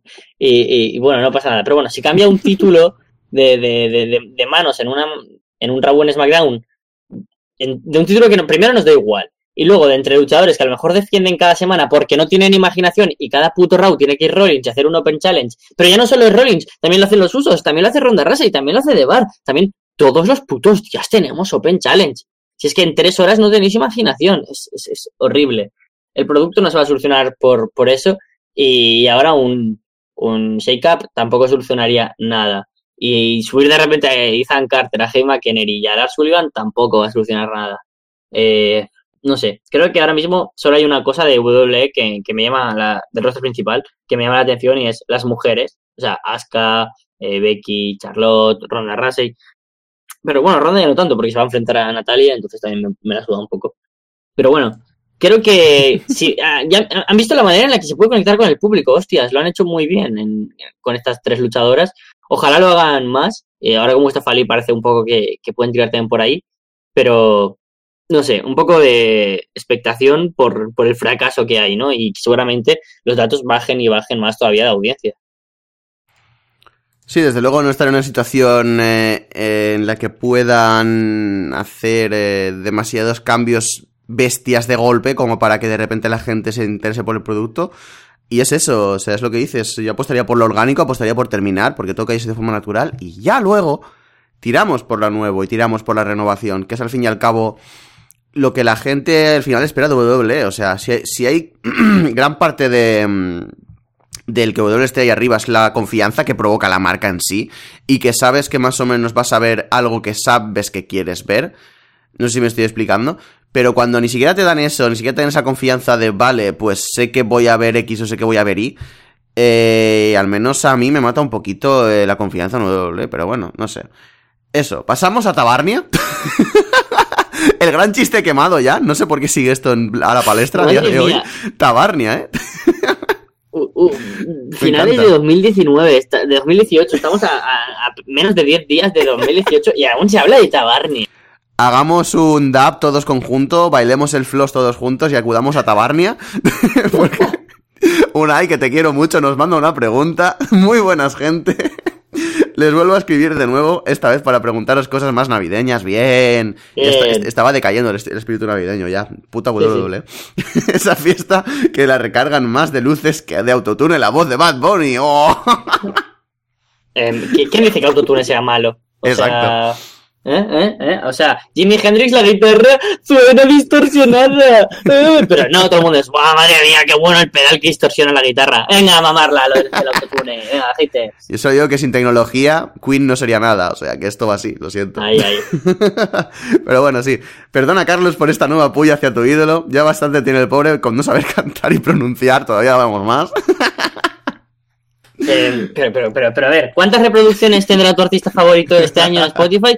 Porque ha tenido 300, 300 mil millones ahí Bad Bunny, o sea, que ha tenido, creo que eran 303 millones de horas reproducidas Bad Bunny, o sea, ¿cuántos son 303 millones de horas? Son muchos años. Eso es ponerte chambea como en bucle todo el día, ¿no? Durante mucho tiempo. O sea, es muy heavy. No es coña que la canción que más he escuchado este año según Spotify es Soy Peor, entonces, Ostras. No sé, sigue aquí. Y bueno, antes de que me chapen la pregunta o me, o me bloqueen en sendas redes sociales, paso a dejar mis cuestiones. ¿Cuál es el especial navideño de wrestling que más os ha gustado? O sea, buah, no tengo memorias de este lugar, eh, te lo juro. todos los odio, es que no hay ni uno que me guste. Es que los especiales en el wrestling siempre son tremenda mierda. Me- me- mira, me, me ha gustado este año el de. Eso te iba a decir, sí. El, el- el de ah, Thanksgiving de Impact. Sí. Me, me dio mucha gracia. Eh, ahí con, con Falaba, que es. mm, Madre mía, la, la máquina. Qué, qué, qué genio Falaba. Pero eh, si siempre es igual, no es Cesaro, porque siempre digas es Cesaro luchando en un combate donde hayan objetos de esa temática, navideña, Halloween, verano. Si fuera en España habría una temática Semana Santa con, con procesiones, con capirotes, pegándose con, Con, ¿Cómo con- se llama? Esto que es pa- pan con leche. ¿Cómo se llama? Ah, Torrijas. Sí, sí, sí, sí. Con el padre Paolo ahí dándolo todo, siendo el, el- el- el rey de la fiesta. Exacto. Eh, y, y es muy absurdo, ¿no? Es un, un- bueno, es, el- pues, no sé, muy feo, ¿no? Como para divertir a los niños. Eso en W. Eh, el otro día mencioné por el grupo de Ras de Lona de, de WhatsApp que podríamos analizar un, un especial de, de Navidad que había de, de Impact que subieron de hace años y que era bastante divertido, según vi por encima. Y, y- y bueno, igualmente es que creo que no, no recuerdo nada bueno de los especiales así. Siempre veo a Cesaro luchando en un combate, como he dicho, de alguna temática. Y suele ser contra Dean Ambrose en mi cabeza, o contra New sí, Day. sí, poca broma. Y, y así, año tras año, pero, pero que va. Y es que recuerdo cosas absurdísimas, ¿no? Eh, Cesaro eh, atravesando, o sea, volando con. No, atravesando una mesa mientras Dean Ambrose con una escoba entre las piernas como una bruja se lanza eh, a. Creo que era Elias, no sé quién, con, no sé, cosas navideñas. Fatal todo. Ah, el combate de música entre Christian y Sheamus, creo que era. Sheamus pegando una Brock Kick sobre un. No, no sé qué, era un tambor enorme. Ah, John Cena. John Cena sacando un, un palo de kendo de un regalo. O sea, yo recuerdo Sí. eso muy fuerte. Otunga contra Randy Orton Uh. pegándose con cosas navideñas. eh, Alberto del Río con, con, con John Cena y John Cena tirándole una bola de bolos. También muy absurdo. Muy mal todo. Sí, la verdad es que quitando el Thanksgiving de Impact, como dices, que han cogido un poco esta tónica de, "Bah, es Thanksgiving, vamos a pasarlo bien, total, nadie va a vernos, ¿sabes? No por el rollo de que sean impas, sino por el rollo de que Thanksgiving un poco es la, joder, es la reunión de las familias de, de Estados Unidos. Y estas otras cosas, supongo. Es un poco como el especial de Navidad aquí en España de, de José Mota, que lo dejas de fondo mientras estás hablando con la familia, ¿sabes? Así que han cogido ese punto, han dicho, vamos a hacer la mierda. Y ya está. Y, el de este año ha sido la polla. O sea, ha molado un montón porque no se han tomado a ellos mismos en serio en ningún momento. Y eso es lo que mola. Es, es maravilloso. O sea, especiales de ese estilo, por mí, genial. Especiales rollo los de Raw, que es un Raw normal, pero ahora tenemos regalos y está Papá Noel por aquí en medio. ya está, o sea, eso no me gustan absolutamente ninguno. Y de Navidad, es que no recuerdo ninguno. Te lo juro que no recuerdo ninguno que fuese especialmente bueno. Solo recuerdo a, a eso, a Mickey, a, Mick, a Mickey, sí, a Mickey Mouse. A Mick Foley vestido como Santa Claus en un episodio, no sé Sí. si sería 2013, 2012 o algo así por el estilo. Eh, que, que Alberto del Río le increpa y luego se, eso, lucha contra John Cena. Y eso fue como medio divertido, porque John Cena es una persona divertida y Mick Foley siempre mola mucho verlo. A pesar de que luego las audiencias fueron una mierda, pero es que no recuerdo nada. Es que ningún especial navideño recuerdo que me haga especial Navidad, especial Navidad, especial ilusión. es que los especiales al final solo tienen como algún pequeño momento de mención a la Navidad y aparte de, yo qué sé, un titantron diferente o alguna cosita así y algún momento cómico, pero, pero nada, no, no suelen tener cierta magia navideña. Exactamente, es eso. Impact tiene que ser el, el faro eh, que nos tiene que guiar a todos con estos especiales de, de, de fechas especiales, nunca mejor dicho. Y no sé, me parece que sería divertidísimo ver un RAW en el que no se tomen en serio y estén en Navidad y vayan a hacer Navidad y hacer la mierda, pero que sea así todo el rato. O sea, ya que un, un montón de semanas hacen mierda de relleno, ¿por qué no se toman la licencia de vez en cuando de decir, venga, va, vamos a pasarlo bien y ya está? Ayudaría al roster a que todo fuese mejor, eh, o todo fuese un poco más entretenido, y a la gente, te lo o sea, lo tengo clarísimo, que lo disfrutaría porque es algo distinto y eso no se suele ver. O sea que, por favor, replantead los especiales de Navidad, WWE. Es que fuera de ahí, en ningún lado recuerdo un especial de Navidad. Mm, mm. Quizás WCW, pero bueno, da igual. La siguiente pregunta que nos manda aquí Unai, nos alejamos un poquito de las navidades, es- es- pero, pero bueno, no pasa nada, es bonito también esta pregunta. ¿Qué os parece el revival barra vuelta de David Arquette al mundo del wrestling? Eso es todo por ahora, saludos y que pasen felices fiestas. Tú también, Unai, espero que escuches mucho a Bad Bunny en, en secreto en tu casa y muchos besitos. Eh, yo no te voy a desear una feliz Navidad a alguien que, que no respeta, ni ya no admira, pero que alguien que no respeta a Bad Bunny no, no se merece nada por mi parte. Eh, pero ves, contestar a tu pregunta porque es nuestro trabajo. Eh, que se me ha olvidado ya, por otro lado. ¡Ah! David Arquette. la, verdad es que yo estoy a tope con, David Arquette. Me parece que, que para independientes eran los shows de que, que buquea GCW o Joey Janela o estas cosas. Siempre es divertido, ¿no? Tener a gente así y tener, pues, pues un poco de, de- de matices diferentes a cada luchador, ¿no? Siempre tenemos a los, a los mismos luchadores o mismos estilos en el wrestling, pero David Arquette queriéndose meterse, me- queriendo meterse al wrestling en 2018 me parece divertido. Eh, y hemos tenido en, en cuestión de tres meses dos o tres grandes movidas con David Arquette, entonces yo, yo eh, estoy muy a favor, me hace mucha gracia. Sí, exactamente. Me parece que aparte del contrapunto gracioso que es ver a David Arquette otra vez encima de un ring, me parece que el tío realmente se ha puesto en serio, se ha puesto a entrenar de verdad y no sé, tampoco he visto muchos combates de él. He visto el infamous combate con Nick Gates, eh, en el que, bueno, he movido un poquito de estómago en él, pero por lo demás eh, no hay problema. Eh, he visto un par de combates suyos en CWF, eh, o sea, en Championship Wrestling from Hollywood. Y el tío no lo hace mal del todo, o sea, me sorprende para bien el tema de que lo haga decentemente y que de verdad se quiera poner las pilas para devolver un poquito al wrestling, para pay his dues, ¿no? Como, como se dice en el mundillo un poco. Y no sé, me gusta este camino a la retribución que está teniendo de... A la redención, retribución es otra cosa, Albert, por favor, ¿eh? Por favor. En fin. Eh... La economía se ha metido a ras de Exactamente, es que, es que, te- a ver, fuera, fuera de esto, eh, es, vengo de hacer mm, de empresas de la comunicación, que es básicamente economía hace ¡Oh, nada. qué divertido, ¿eh? Así que, así que estoy todavía con la cabeza con mierdas de este estilo. Ojalá se me quite ya el capitalismo de la cabeza, pero bueno, no es buena época en Navidad que se me quite el capitalismo de la cabeza, pero en fin. Eh, da igual, dejemos moralinas aparte. Em, es, no sé qué estaba hablando. David Arquette, que David de Arquette. puta madre la, re- la regresión o no Que sé, es que- la es- de algo. La, la- la recosa. Eh, de puta madre la recosa de David Arquette. Me gusta mucho que esté haciendo este tipo de mierdas y me gusta mucho que sea consciente de tanto del meme que supone para el mundo del wrestling como para querer cambiar ese meme. Eh, por desgracia hay gente que es imbécil y se dedica a insultarle muy fuerte cuando lo único que, que este hombre intenta es básicamente eso, básicamente demostrar que es un fan del wrestling como tú o como yo, como cualquiera.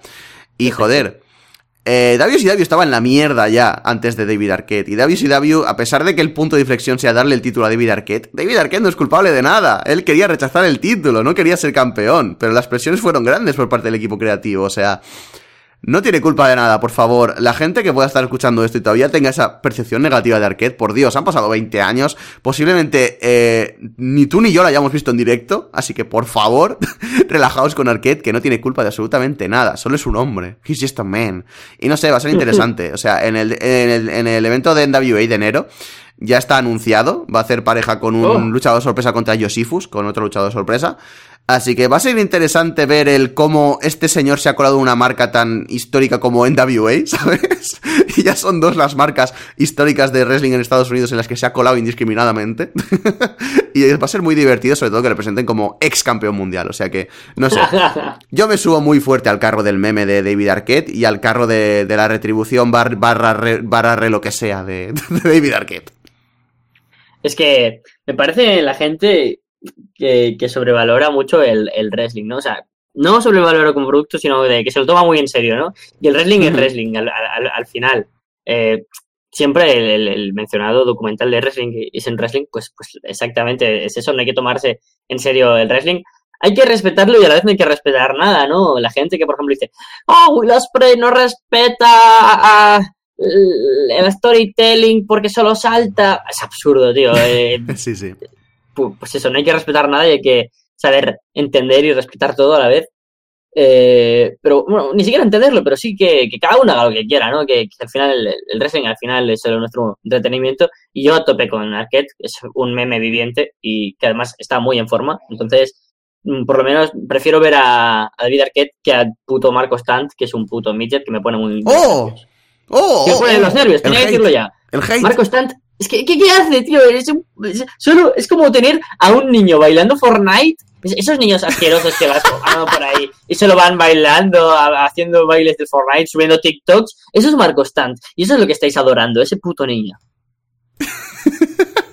Después de esta rajada sin contemplaciones de- del bueno de Marco Stan, del nuevo Mikey White Perrick para mí.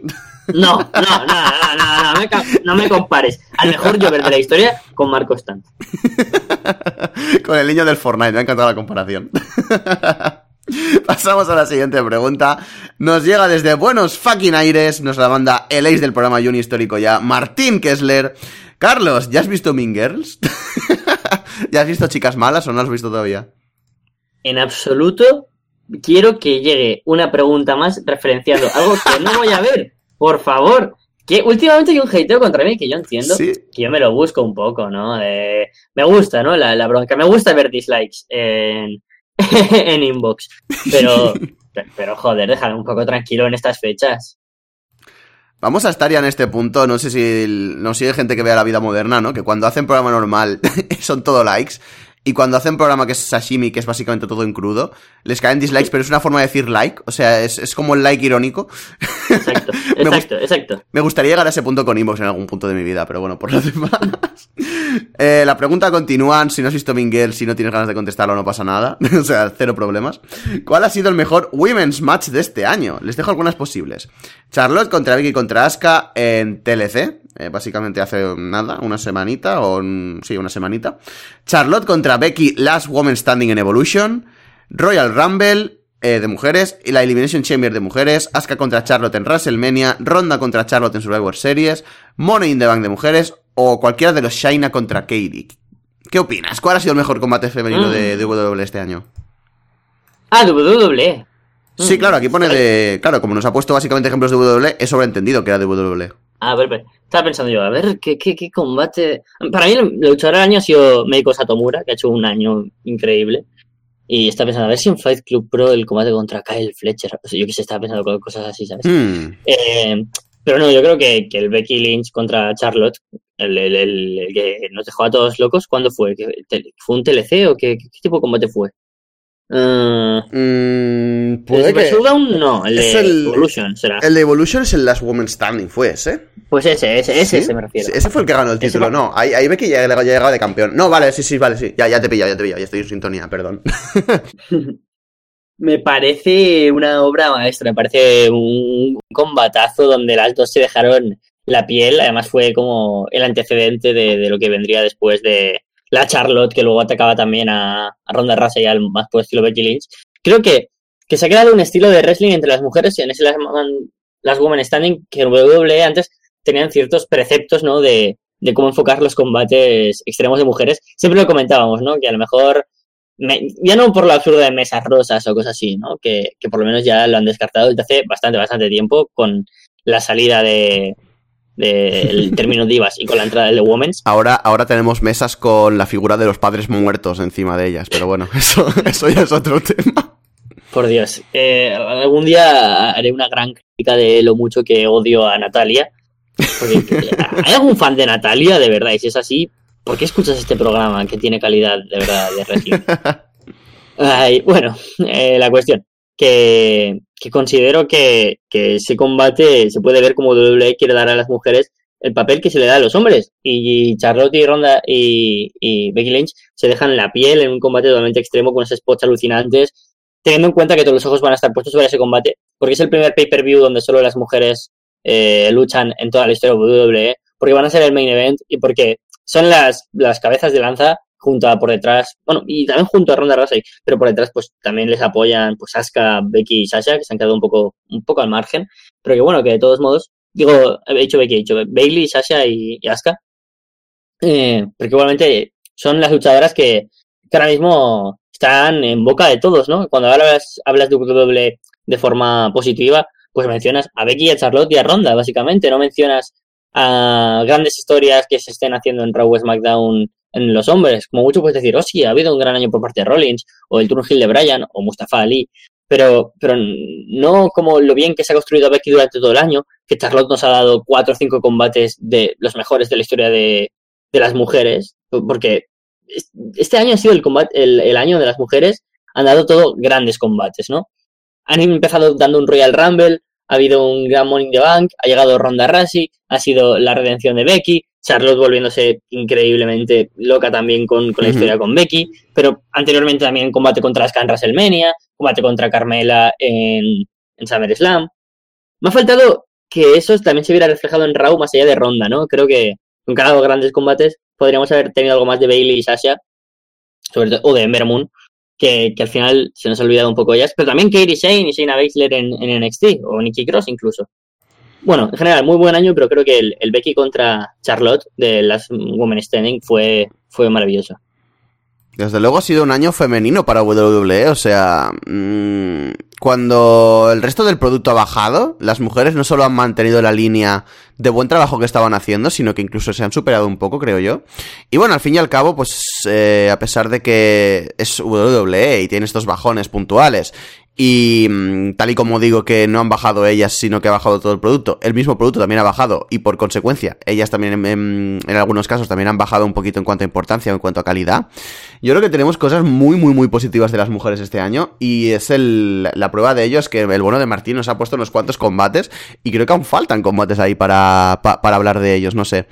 Sé que voy a ganar odio, ¿vale? Pero bueno, el Main Event Evolution, Ronda Rousey contra Nikki Vela, ahí me flipó, me gustó muchísimo. Me gusta mucho la posición en la que estaba Nikki Vela, Mm. me gusta mucho cómo lo hizo Ronda Rousey. No Mm. sé, no te voy a decir que es el mejor combate del año porque creo que ese es... Vale, iba a hacer un chiste de mierda. Bueno, lo voy a soltar igual, ¿vale? Creo que ese honor lo tienen reservado los combates femeninos de Crown Jewel. No, no, vale, es broma, es broma. Ah, vale. Nada, es- ese honor está reservado quizás para el Becky contra Charlo, como dices, el Last Woman Standing. O quizás para mí el último em, Shaina contra Katie Sane. O incluso te diría... Ah, ¿cuál fue? Ah, Dios mío.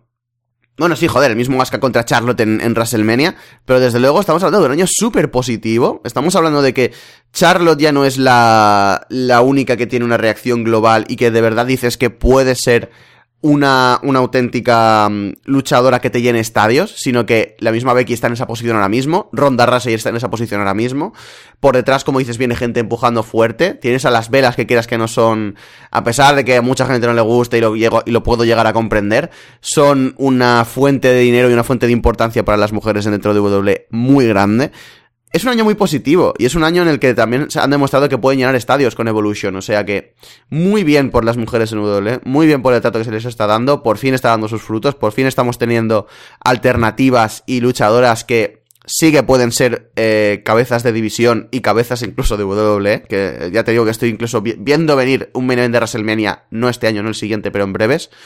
Así que muy positivo todo y desde luego eh, es eso, la gran muestra de esto es que tengo dudas para ver cuál es el mejor combate de mujeres este año. Esto hace seis años era algo que ni nos planteábamos en cierta forma. O sea, las mujeres estaban tan maltratadas que era como, hostia, han tenido un buen combate. Guay. Sí, totalmente. Y, creo que es por la visibilidad que también ha podido dar el resto del mundo al wrestling femenino y que hemos podido acceder a contenido de otras empresas como desde Sendai Girls a Stardom, a luchadoras independientes, a Pro Wrestling Gift de luchadoras independientes que se convierten en las atracciones de, los shows, ¿no? Desde una Tony Storm al principio en Reino Unido o, cualquiera actualmente por cualquier lado, ¿no? Este año a GNW hemos tenido grandes nombres como eh, Chihiro Hashimoto, como la propia Meiko Satomura que mencionaba antes, Charlie Morgan. En todas partes del mundo hemos tenido a grandes luchadoras haciendo cosas impresionantes y WWE no se iba a quedar atrás y por supuesto ahora son las que han tomado el mando. Ya está bien, ¿no? Es, no solo está bien, sino es necesario y me gustaría que eso fuera siempre, ¿no? Que, las mujeres no, no fuese de una manera, como tú has dicho antes, ¿no? Que digas, hostia, es que esto está orquestado para que sea así, sino que de manera natural surja y, y, que la gente, digamos, es que estamos demandando que sea main event las mujeres y que tengan su propio Royal Rumble Luego te lo van a vender siempre de que ellos lo han originado y, y se va a ver siempre mucho peor. Pero cuando de repente Becky cierra un Raw sangrando y, y queremos que, que, aparezca también en SmackDown y aparezcan todo como main event y que Ronda contra Becky contra Charlotte sea main event de WrestleMania, es porque mm, lo han hecho ellas bien, ¿no? Y, claro, lo mismo pasa con, en, todo el mundo. A lo mejor habrá un momento que queremos que la Hiedra y Lady Shani tengan una espectacular rivalidad entre ellas donde hablen de cuando eran pareja, luego se enfadan y sean el main event de Triple Manía, ¿no? Al final, y de cualquier puto show de, México, o yo qué sé, cualquier cosa así, ¿no? Y además, eh, este año ha habido un talento espectacular de luchadoras que, que en todos lados, ¿no? Y gente que no, esperábamos una división espléndida también en NXT UK, ahora mismo en NXT el roster femenino tiene a Marina Shafir, a Yasmin Duke y a Shayna Baszler, que es alucinante, y cuando suban al roster principal fliparemos, ¿no? De cuando tengamos a las cuatro horsewomen de las MMA, serán las cuatro, the second four horsewomen of wrestling, y, bueno, en general me alegra muchísimo que el wrestling femenino haya aumentado tanto, yo que siempre he intentado ser un pequeño valedor de, esto, y ojalá no haga esto más que aumentar y aumentar. Hola Ring of Honor, hola Sumi Sakai, hola Kelly Klein. Sí, por Dios, eso, es horrible, fatal. y también, por ejemplo, la, la, división de Impact Wrestling, ¿no? O hmm. sea, Perdón que, que, vuelva de nuevo, lo siento mucho, capo. No, no, no, no, sí, adelante. O sea, me parece puta madre. Impact estos últimos cuatro años han tenido a Rosemary, a Ali haciendo mierdas, a Gail Kim teniendo que regresar porque no había nadie más, y una Velvet Sky por aquí, eh, no sé quién por allá, pero, pero nada, nada realmente importante, ¿no? Luchadoras que Madison Rain, que aparecen, se desaparecen, y ahora tenemos a las principales luchadoras del wrestling independiente americano de mujeres yendo a luchar a Impact Wrestling. Jordyn Grace y Tessa Blanchard han firmado este año por, por Impact Wrestling y me parece dos tremendos fichajes, pero si lo sumas a que pertenecen a una, al roster Rosemary y Ali que han sido manteniendo ahí, a Suyun, a Suyun que ha venido desde Japón, a Kiera Hogan que lo está haciendo de maravilla, a Katarina que también es una pieza que funciona, y tienes a Lisa Edwards que también la tienes, pues, mm, no sé, como un personaje también de apoyo. Y esto no hace nada más que crecer y crecer y, en algún momento no creo que llegue a la posición que tuvieron las mujeres de, de sorpresa, ¿no? Para el mundo, que cuando aparecieron las knockouts y teníamos pues a Awesome Kong, teníamos a ODB, teníamos a gente tremenda. Pero creo que sí que pueden ser mucho superiores a calidad porque el wrestling femenino ya tiene una, una intención, ¿no? Ya no solo eh, ser la parte inferior al, al, al wrestling masculino, sino ya, ya quieren ser algo más y quieren ser wrestling sin más, sin fronteras. Y creo que, que Impact está haciendo una gran división, WWE también, y Ring of Honor a su manera está intentando aportar algo, pero sin duda es su, su gran fracaso, creo, la división de Women of Honor. Pero por lo menos ya tienen esa división, ¿no? Y este año el fichaje de Tenil Dashwood, el campeonato que de Samu Sakai y ahora Kelly Klein, pues son buenas noticias, poco a poco. Sí, desde luego, poquito a poquito. El Ring of Honor es un poco meme, lo de Women of Honor todavía, pero es que es completamente eso. La división es nueva por todas partes. Eh, tal único talento fijo parecen ser Sumi Sakai y Kelly Klein y un par más y Karen Q quizás. O sea que poquito a poquito, con paciencia, yo sí que, sí que siento que van a hacer algo importante con ellas. Así que ya veremos en un futuro, pero es eso, de momento me completamente porque acabo de nacer la división y es lo que hay, pero bueno.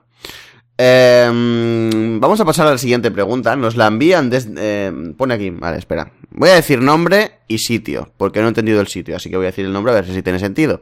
Este señor se llama ACN ACN y nos lo envía desde clase, que no sé si clase es un sitio, un lugar o es una clase normal. Así que voy a sudar del tema, ¿vale? No me voy a meter en veredas, porque igual he quedado muy de inculto ahora mismo, pero me da igual.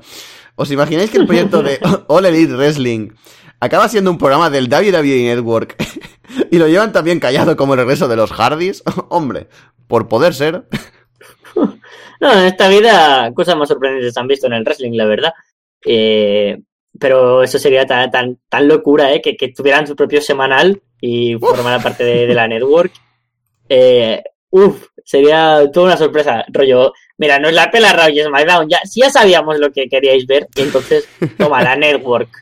Eh, la verdad es que sería en este universo paralelo algo que, que, que sorprendería, ¿no? Y que me, me haría mucha gracia que acabara pasando pero, pero no. La verdad es que sigo teniendo mucha fe en el proyecto, siguen saliendo cositas a- cada vez más a cuenta gotas, pero es obvio que hasta principios de 2019 y ni siquiera principios, diría que más bien primavera, no tendremos las primeras noticias importantes, rollo.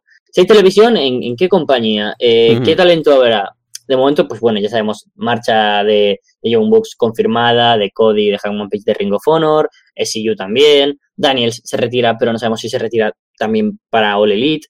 Eh, no sé, ya tenemos algunas cositas que eran rumores, pero ya casi confirmado, ¿no? Eh, ahora sería muy sorprendente que de repente esta gente no firmara por All Elite, ¿no? Y se fueran a WWE o... Pero bueno, SCU, por ejemplo, están aceptando algunos buques independientes para principios de 2019. Bueno, en general, tengo, tengo muchas, muchas ganas de aún de, de All Elite y, y veremos qué nos depara 2019, pero ya que estamos a final de 2018 y siempre nos aventuramos a, a, dar deseos y también a predecir cosas, creo que, que All Elite no me gustaría que fuera un fracaso y, y creo que, que empezará muy, muy bien. Esperemos que empiece bien. Desde luego, por ahora parece que están teniendo problemas para el tema de las televisiones y todo esto. Eh, porque se comentó en lo, en lo de Bandido que había, había tenido ofertas tanto de Ring of Honor como de WWE como de All Elite. O sea, tú imagínate ahora mismo el... La psicosis en, los en, la dirección de WWE porque nos han quitado a un luchador. O sea, tú imagínatelo de verdad. O sea, se ve que eh, el que primero movió fichas fue WWE para contratar a Bandido. Eh, no, mentira. Primero fue Ring of con una oferta muy bestia. Luego WWE, la oferta no llegaba a lo de Ring of. Luego WWE subió la oferta, tampoco llegaba a lo de Ring of. Luego llegó All Elite y lo mismo. Eh, Bandido no tuvo confianza con ellos, a pesar de que dice que le caen de puta madre y que quiere trabajar con ellos, porque no tenía televisión fija ni mierdas de este estilo. Así que Bandido prefirió firmar con Ring of Honor. O sea, imagínate cómo está el mercado y cómo está la cosa ahora mismo para que esto suceda. Ring of Honor le ha quitado una- un luchador a WWE, literalmente en la puta cara. O sea, es divertidísimo y me encanta. Y cuando All Elite consiga televisión y pase todo esto, esto se va a acentuar todavía más. Vamos a ver por fin este trampolín de talento de gente saliendo de WWE porque no le dan oportunidades y tener una alternativa real fuera, tanto en Ring of Honor como en All Elite. O sea que me parece fantástico para el wrestling y que esto fuera un programa semanal de WWE mm, sería lo peor. Así que espero que no suceda y espero que de verdad sea una empresa y espero que joder, que les vaya genial porque es justo lo que creo que necesita el wrestling mundial, te lo juro. O sea, hmm. pero bueno, pasamos Tú- a la... Sí, Espera dime, un dime. momento, un momento, un momento. Hmm. Yo pensé que ibas a decir un- una cosa. Tú fíjate que, que esto hace dos años no nos lo habríamos planteado. Pero yo recuerdo sobre estas fechas que ya se rumoreaba el Omega no gana en, en Wrestle Kingdom y en- aparece en el Royal Rumble. Ese era como el, el- el gran rumor, ¿no? De, de estas alturas del año. Y, y ahora será Omega otra vez, pero con los John Bucks, Cody Hangman yendo por WWE. Y, y lo veo casi descartado, tío.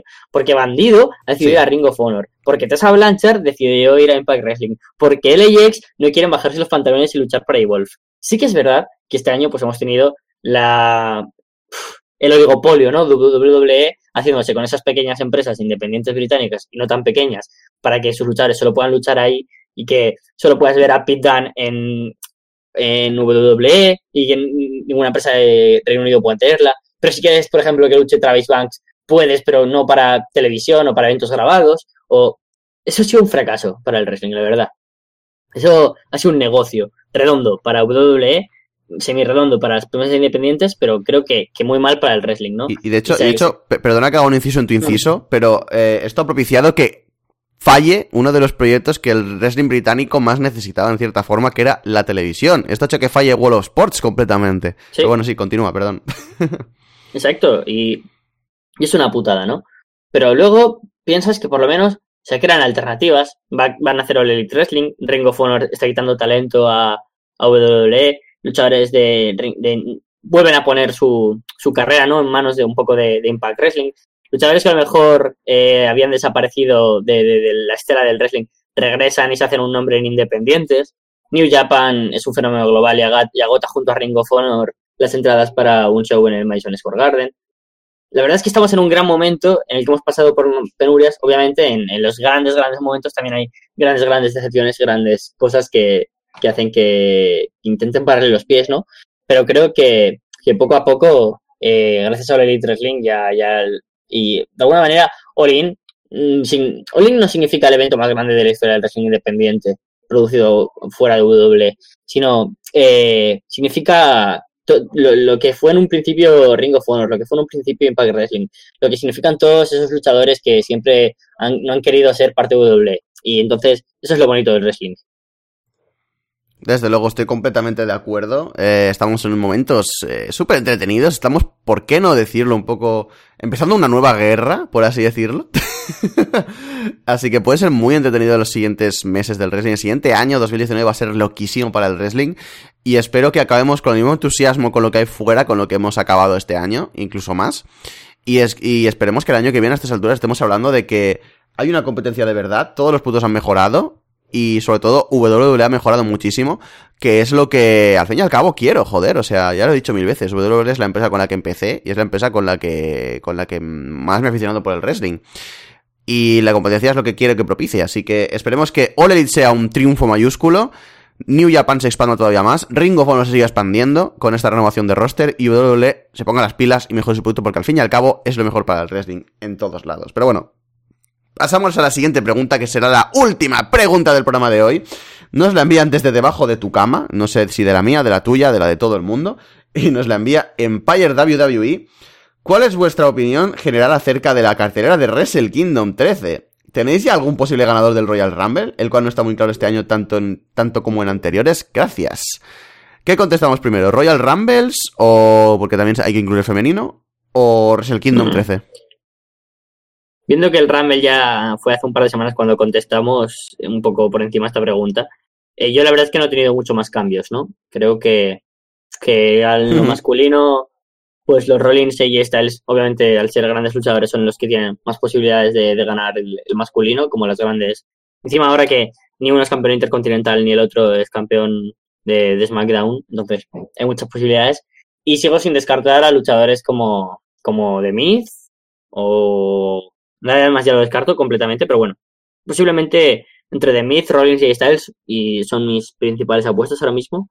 Y el de mujeres, mmm, Becky es una apuesta casi segura. Mmm, tampoco me extrañaría alguna de las otras tres, de Charlotte, eh, Sasha o, Bailey, porque son luchadoras casi seguras. Y tampoco descart descartaría que, que Alexa Bliss de, de repente regresara ganando el Rumble, la verdad. Uh. Hostia, eso es interesante, desde luego. No me gusta del todo Alexa Bliss, ya lo sabéis, pero joder, sería bastante chulo de ver. Uh -huh. eh, sí, más o menos del rollo. O sea, el, el, el Royal Rumble eh, masculino, perdón. Quizás lo debatiría entre esos, Seth Rollins, AJ Styles, por tener una oportunidad mayúscula. Incluso Braun Strowman tampoco lo vería como algo descabellado que lo ganase. De hecho, lo veo como uh -huh. uno de los principales favoritos también a ganar el, el, Royal Rumble este año. Otra vez Brock Lesnar contra Braun Strowman y el WrestleMania. Y espero que por fin sea la coronación de Strowman, que sería genial. Eh, ¿Y Drew. femenino? Drew también sí, podría dar la sorpresa a Drew. Quizás no Mm. es el año, pero está, está empujando bastante fuerte. Y no sé, eh, yo creo que tiraría más por el tema de que Drew, Ma- Drew McIntyre tuviese contra Dolph Ziggler el primer combate individual de Ziggler en WrestleMania. Sí, estoy de acuerdo, estoy muy de acuerdo. Eh, y sería bastante chulo de ver. eh, pero sí, desde luego, McIntyre ganando la Rumble sería un game changer completamente. Sería bastante chulo. Así que no sé, tam- también me apuntó al bandwagon de, de, de McIntyre ganando, ganando la Rumble, desde luego, sería interesante. Pero bueno, el femenino, eso. Más o menos lo mismo. Lo mismo. Charlotte, eh, mm, quizá Asuka por dos años seguidos, no creo. Quizás alguna sorpresa por ahí abajo, pero ya te digo, mi, mi, yo sigo con mi teoría de mierda de que Becky Lynch tiene que ganarlo y ojalá lo gane. O sea, sería maravilloso. Pero Sí, bueno, fuera de eso, cartelera de Wrestle Kingdom 13. ¿Quieres que comentemos combate a combate? ¿O os va a ser demasiado? ¿O poquito a poquito? ¿Lo más destacado? ¿Qué Mm. hacemos? Si quieres vamos combate a combate, pero hay algunos que son comentarios muy breves, ¿no? A lo mejor Sí. mojarnos un poco quién creemos que va a ganar y qué nos ha parecido o algo así. Eh, está como siempre la Gauntlet, eh, bueno, desde, como siempre, desde hace poquito. La Gauntlet, eh, por ser los contendientes número uno a los títulos eh, Never Open Way Six Men, que todavía no han anunciado luchadores, solo podemos decir que va a ser entretenido, supongo. Todos los años No, lo sí, es, más o menos. anunciado. Ah, sí, ya nos han Anunciado. anunciado. Ah, va- vaya. Pues ya no me acuerdo quién son. Eh, estaban Goto y Best Friends, eh, Nakanishi. Madre mía, no me acuerdo, tendría que mirarlo. Pero, pero bueno, que de aquí comentar que, que, bueno, por lo menos este año no está la Gauntlet, que es una pena y además es bueno. Por un lado, eh, hay luchadores que se van a quedar fuera, imagino, por no, o, o acaban poniendo tríos súper random. Pero la parte mala es que no habrán leyendas y la parte buena a la vez. Pero siempre era bonito ver, ¿no? A lo mejor a alguna leyenda apareciendo por Ujú. ahí. Mm, y luego también es extraño que Goto, Suzuki, eh, gente super, eh, Zack Jr., gente súper, súper importante en la cartelera, estén aquí en un pre-show para ser aspirantes al título tríos. Eh, pero yo imagino que aquí ganará o Goto y Best Friends o Suzuki Gun.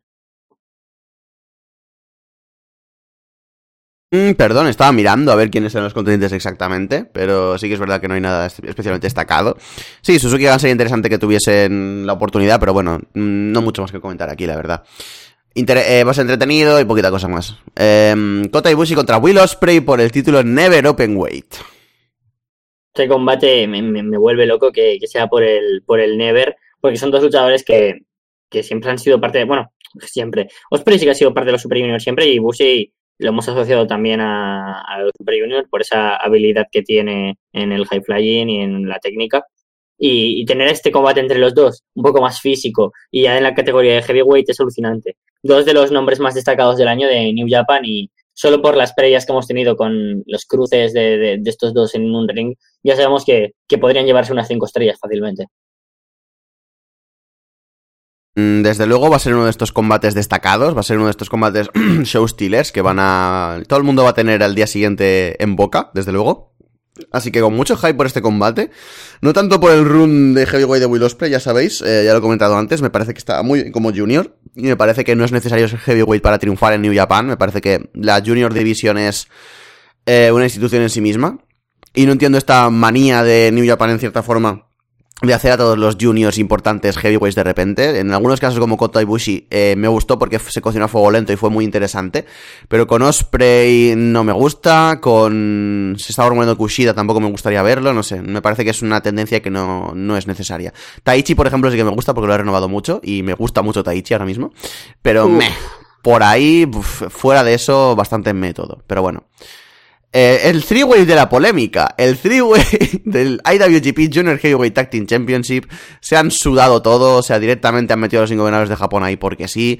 Suzuki Gun defenderá el título No. contra Roppongi 3K y... Ay, perdón, al revés, sí, perdón, sí, sí. Eh, Roppongi 3K y los ingobernables de Japón, Bushi y Shingo Takagi. Es que, te digo, sí, en, en mi universo Okada sigue siendo campeón, o sea, what. Pues un poco absurdo, ¿no? Eh, Que, que decidan hacer ciertas cosas en- como meter a los Young Bucks en... es, es en la otra, ¿no? En la que tenemos de verdad la, la verdadera polémica. Cierto. Eh, pero, pero bueno, me gustaría que, que- o sea, ha, ha habido buen año, ¿no? O sea, ha, ha sido buen año y malo a la vez porque no ha habido mucha diferencia, pero por primera vez en bastantes años no tenemos a los de siempre en, en WrestleMania, en Wrestle Kingdom. Siempre teníamos a los mismos nombres y este año tiene algo de más de magia tener al Roppongi 3K o a Shingo Takagi por ahí. Entonces, mm, me alegra, será un, buen combate, imagino. Y me gustaría que ganaran. O sea, a mí es que soy muy, muy fan de Roppongi 3K, pero me gustaría que ganaran eh, los ingobernables.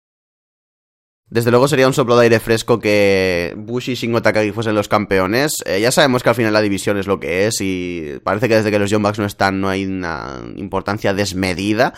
Y a pesar de que Roppongi y 3 me gustan mucho como pareja y me, me gustan como cabeza de división, ah, no la siento importante, así que me jode bastante el no, el no sentir importante este combate. Va a ser eso, el filler, el... em, va a ser interesante de ver, va a ser divertido y como dices hay renovación y ver a Shingo Takagi ahí pues mola mucho. Pero, uff, eh, no sé, llega un punto en el, lo mismo. eh, no se siente importante, entonces no es importante a mis ojos. Así que va a ser interesante de ver. Va a ser un combate quizás para destensar, a poner entre combates que tienen más historia o hay más cargados. Pero fue un poquito más que eso. Y la verdad es que me jode un poquito, pero bueno. Luego tenemos el combate por el título British Heavyweight eh, de Red Pro entre Tomohiro Ishii, el actual campeón, y Zack Sabre Jr. Es verdad, Sexy Jr. estaba aquí, ¿no? En el combate de, de tríos. Eh, han tenido que poner a estos dos luchadores tan importantes en cartelera con, con una excusa como es el título de Red Pro. Muy mala idea. Los años anteriores teníamos el combate de Ring of Honor, que, que tampoco tenía mucho que ver, ¿no? Y por lo menos era posible que se metías a Cody contra Lizal o, o a alguien que tenías importante, pero ahora un poco random, ¿no? Que se defienda el título de Red Pro como algo importante. Pero bueno, y sí, Zack Sabre Jr. han sido luchadores muy destacados este año. Zack Sabre Jr. después de esta New Japan, Cup, que, que decir que es el buen único, la buena, única buena construcción de algo que ha tenido este año New Japan Pro Wrestling. Y luego Ishii, que sigue siempre a tono, unos luchadores pues, más espectaculares, ¿no? De, ver en un ring, con ese estilo tan característico de un powerhouse. Y que este año para mí ha dado uno de los top tres combates del año en New Japan contra Kenny Omega en el Climax. Y, por supuesto, pues este combate puede tenerlo todo y puede, y puede sorprender al mundo, o puede acabar siendo al final algo que, decepcione un poco porque mm, la excusa, el pretexto de este match eh, se lo han sacado muy de la manga. Una pena, pero, pero bueno, me gustaría que, que ganara Zack Sabre Jr. y seguir trabajando más con él, que sin duda ha sido como el que al principio parecía que iba a tener más nombre de, de New Japan, de, de los que van a ir construyendo, pero ese centralismo con la historia de The Elite y, y Hmm. luego solo Tanahashi ha sido pues bastante bajón para luchadores como el propio Zack Jr., Suzuki eh, o, o el propio Naito. Me gusta que, sin embargo, que pongan aquí el título de Red Pro, porque al fin y al cabo lo que necesita New Japan Wrestle Kingdom para llenar carteleras son excusas, y el título de Red Pro es una excusa. Eh, el año pasado, bueno, el año pasado no fue, creo. El año pasado no tuvimos eh, combate por el título de Ring of Honor, si no recuerdo mal. Pero en años anteriores sí que tuvimos el Michael Elgin contra Jay Lethal, que fue Mm. completamente anticlimático y no salió de ninguna parte y la gente estaba muerta viendo este combate. Y lo mismo con el Adam Cole contra Kyle O'Reilly. Y es una auténtica pena, porque el título de Ring of Honor puede que sea uno de los más prestigiosos fuera de WWE. Y New Japan también, obviamente. Eh, y el que lo traten como algo de media cartelera y lo traten así de mal es algo que a mí me dolía bastante fuerte. Así que no creo que haya habido un cambio de percepción respecto al título de Ring of Honor por parte de New Japan, pero el que ya no se ha usado como una excusa y se use como excusa un título que es importante para la empresa de Red Pro, pero no es importante tanto a nivel global, eh, me parece guay, porque primero da, da visibilidad a Red Pro, en cierta forma, eh, ayuda a que Zack Sabre Jr. tenga un combate individual en la cartelera, que también mola bastante, y a la vez no devalúa este campeonato de Ring of Honor poniéndolo a menos altura de lo que, de lo que son Mm. el resto de combates en la cartelera. Así que me gusta bastante esta percepción y espero que sea una percepción de verdad y no sea una simple cosa de, ah, pues no sé contra quién poner a Jay Lethal este año. Hmm. Hombre, es que el, el año pasado fue el, el Cody contra Ibushi, que en un principio iba a ser por el Mm, título, sí. pero luego como ganó Dalton Castle porque Cody era un pufo, pues eh, no, no se realizó. Pero bueno, fue básicamente un cambio a, dos o tres semanas antes de Wrestle Kingdom. Eh, pero es que esta rivalidad al final, bueno, rivalidad, ha sido Mino- eh, Suzuki atacando a, a, a Ishii para que Zack Sabre Jr. vuelva a aspirar a ese título. Y dices, sientan excusas, sí que es verdad, pero tenemos a gente súper importante como son a Hangman Page, Marty Skull y Ojiro Takaha- eh, Takahashi sí, luchando en el combate de, del de- del opener, ¿no? Este del combate de aspirantes al título tríos. A Taguchi y a, y a Makabe y a Toruyano. A Jeff Cobb, a Suzuki Gano, que decíamos, o a Goto. Es que, ¿cómo es posible que Minoru Suzuki, de Vivo Smith, Lance Archer o, o Ujú. Hiroki Goto no tengan combate y te pongan esta excusa aquí? Me parece súper absurdo. Y hablando de súper absurdo y de excusas, tenemos ahora sí la three-way de la polémica, otra vez, que me encanta esta mierda, me encanta como título, por el IWGP Heavyweight Tag Team Championship, Guerrillas of Destiny, Tamatonga y Tangaloa contra los ingobernables de Japón, Sanada Evil y los Young Bucks. eh, era raro, ¿no? Que decías, hostia, qué raro que, que, que no vayan a estar de Young Bucks en, en Wrestle Kingdom, ya parecía ese fin de ciclo, y de repente se meten ahí y, y rajan contra todo el mundo que esté en contra de, de, de esto. Dicen, nosotros mm, luchamos para ganarnos el pan, para darle comer a nuestros hijos. Pues como todo el mundo, chaval, que tú piensas que Naito está aquí luchando porque le apetece recibir golpes o, o que Shane McMahon se tira desde alturas muy altas porque lo disfruta y es un masoca. Pues no, obviamente, todo el mundo quiere ganar dinero y esto es un trabajo. Cualquier luchador eh, no, no lucharía si no cobrara. Entonces, qué absurdo que, que les metieran aquí. Tío, curras cualquier historia, yo que sé, que, que se enfrenten a Hangman Page y Marty School y que se enfaden entre ellos o, o cualquier cosa. Pero, pero que les metan porque sí, pues, pues se queda flojo. Es verdad que Guerrillas of Destiny contra los ingobernadores de Japón era, era la historia que, que tenemos ganas de ver porque al fin y al cabo han sido los que han liderado la división heavyweight de parejas de IWGP. Pero ahora mientras Young pues le da más color al combate, sí que es verdad. Pero un poco absurdo, de todos modos. Espero que, si no ganan Evil y Sanada, que me flipan y me encantan como pareja, me gustaría que ganaran, eh, que retengan Guerrillas of Destiny, por supuesto, nada de los Young Bucks. Además con All Wrestling, que todavía no está claro si van a seguir en New Japan o no, está la cosa un poco en duda, así que podría incluso ser la última noche de The Elite aquí en, en New Japan. Yo creo que no, creo que seguirán en New Japan haciendo giras, pero, pero bueno, ya veremos cómo se desarrolla todo esto. Es lo que te digo, o sea, no me he enterado de la historia del todo porque, de nuevo, o cada campeón, pero, pero, pero desde luego, me parece que el trato que les han dado, según lo que he leído a la división eh, por parejas heavyweight, está siendo bastante me completamente. Igual con incluso de los John Bucks se siente como algo más importante, no lo sé, ya, ya veré, me quiero poner al día de aquí a Wrestle Kingdom con absolutamente todo, tengo trabajo por delante, así que ya comentaré de esto en sesiones posteriores seguramente de Inbox, que creo que nos llegarán más preguntitas sobre esto seguro. Así que bueno, pasamos al siguiente combate, Cody contra Juice Robinson por el título de Estados Unidos.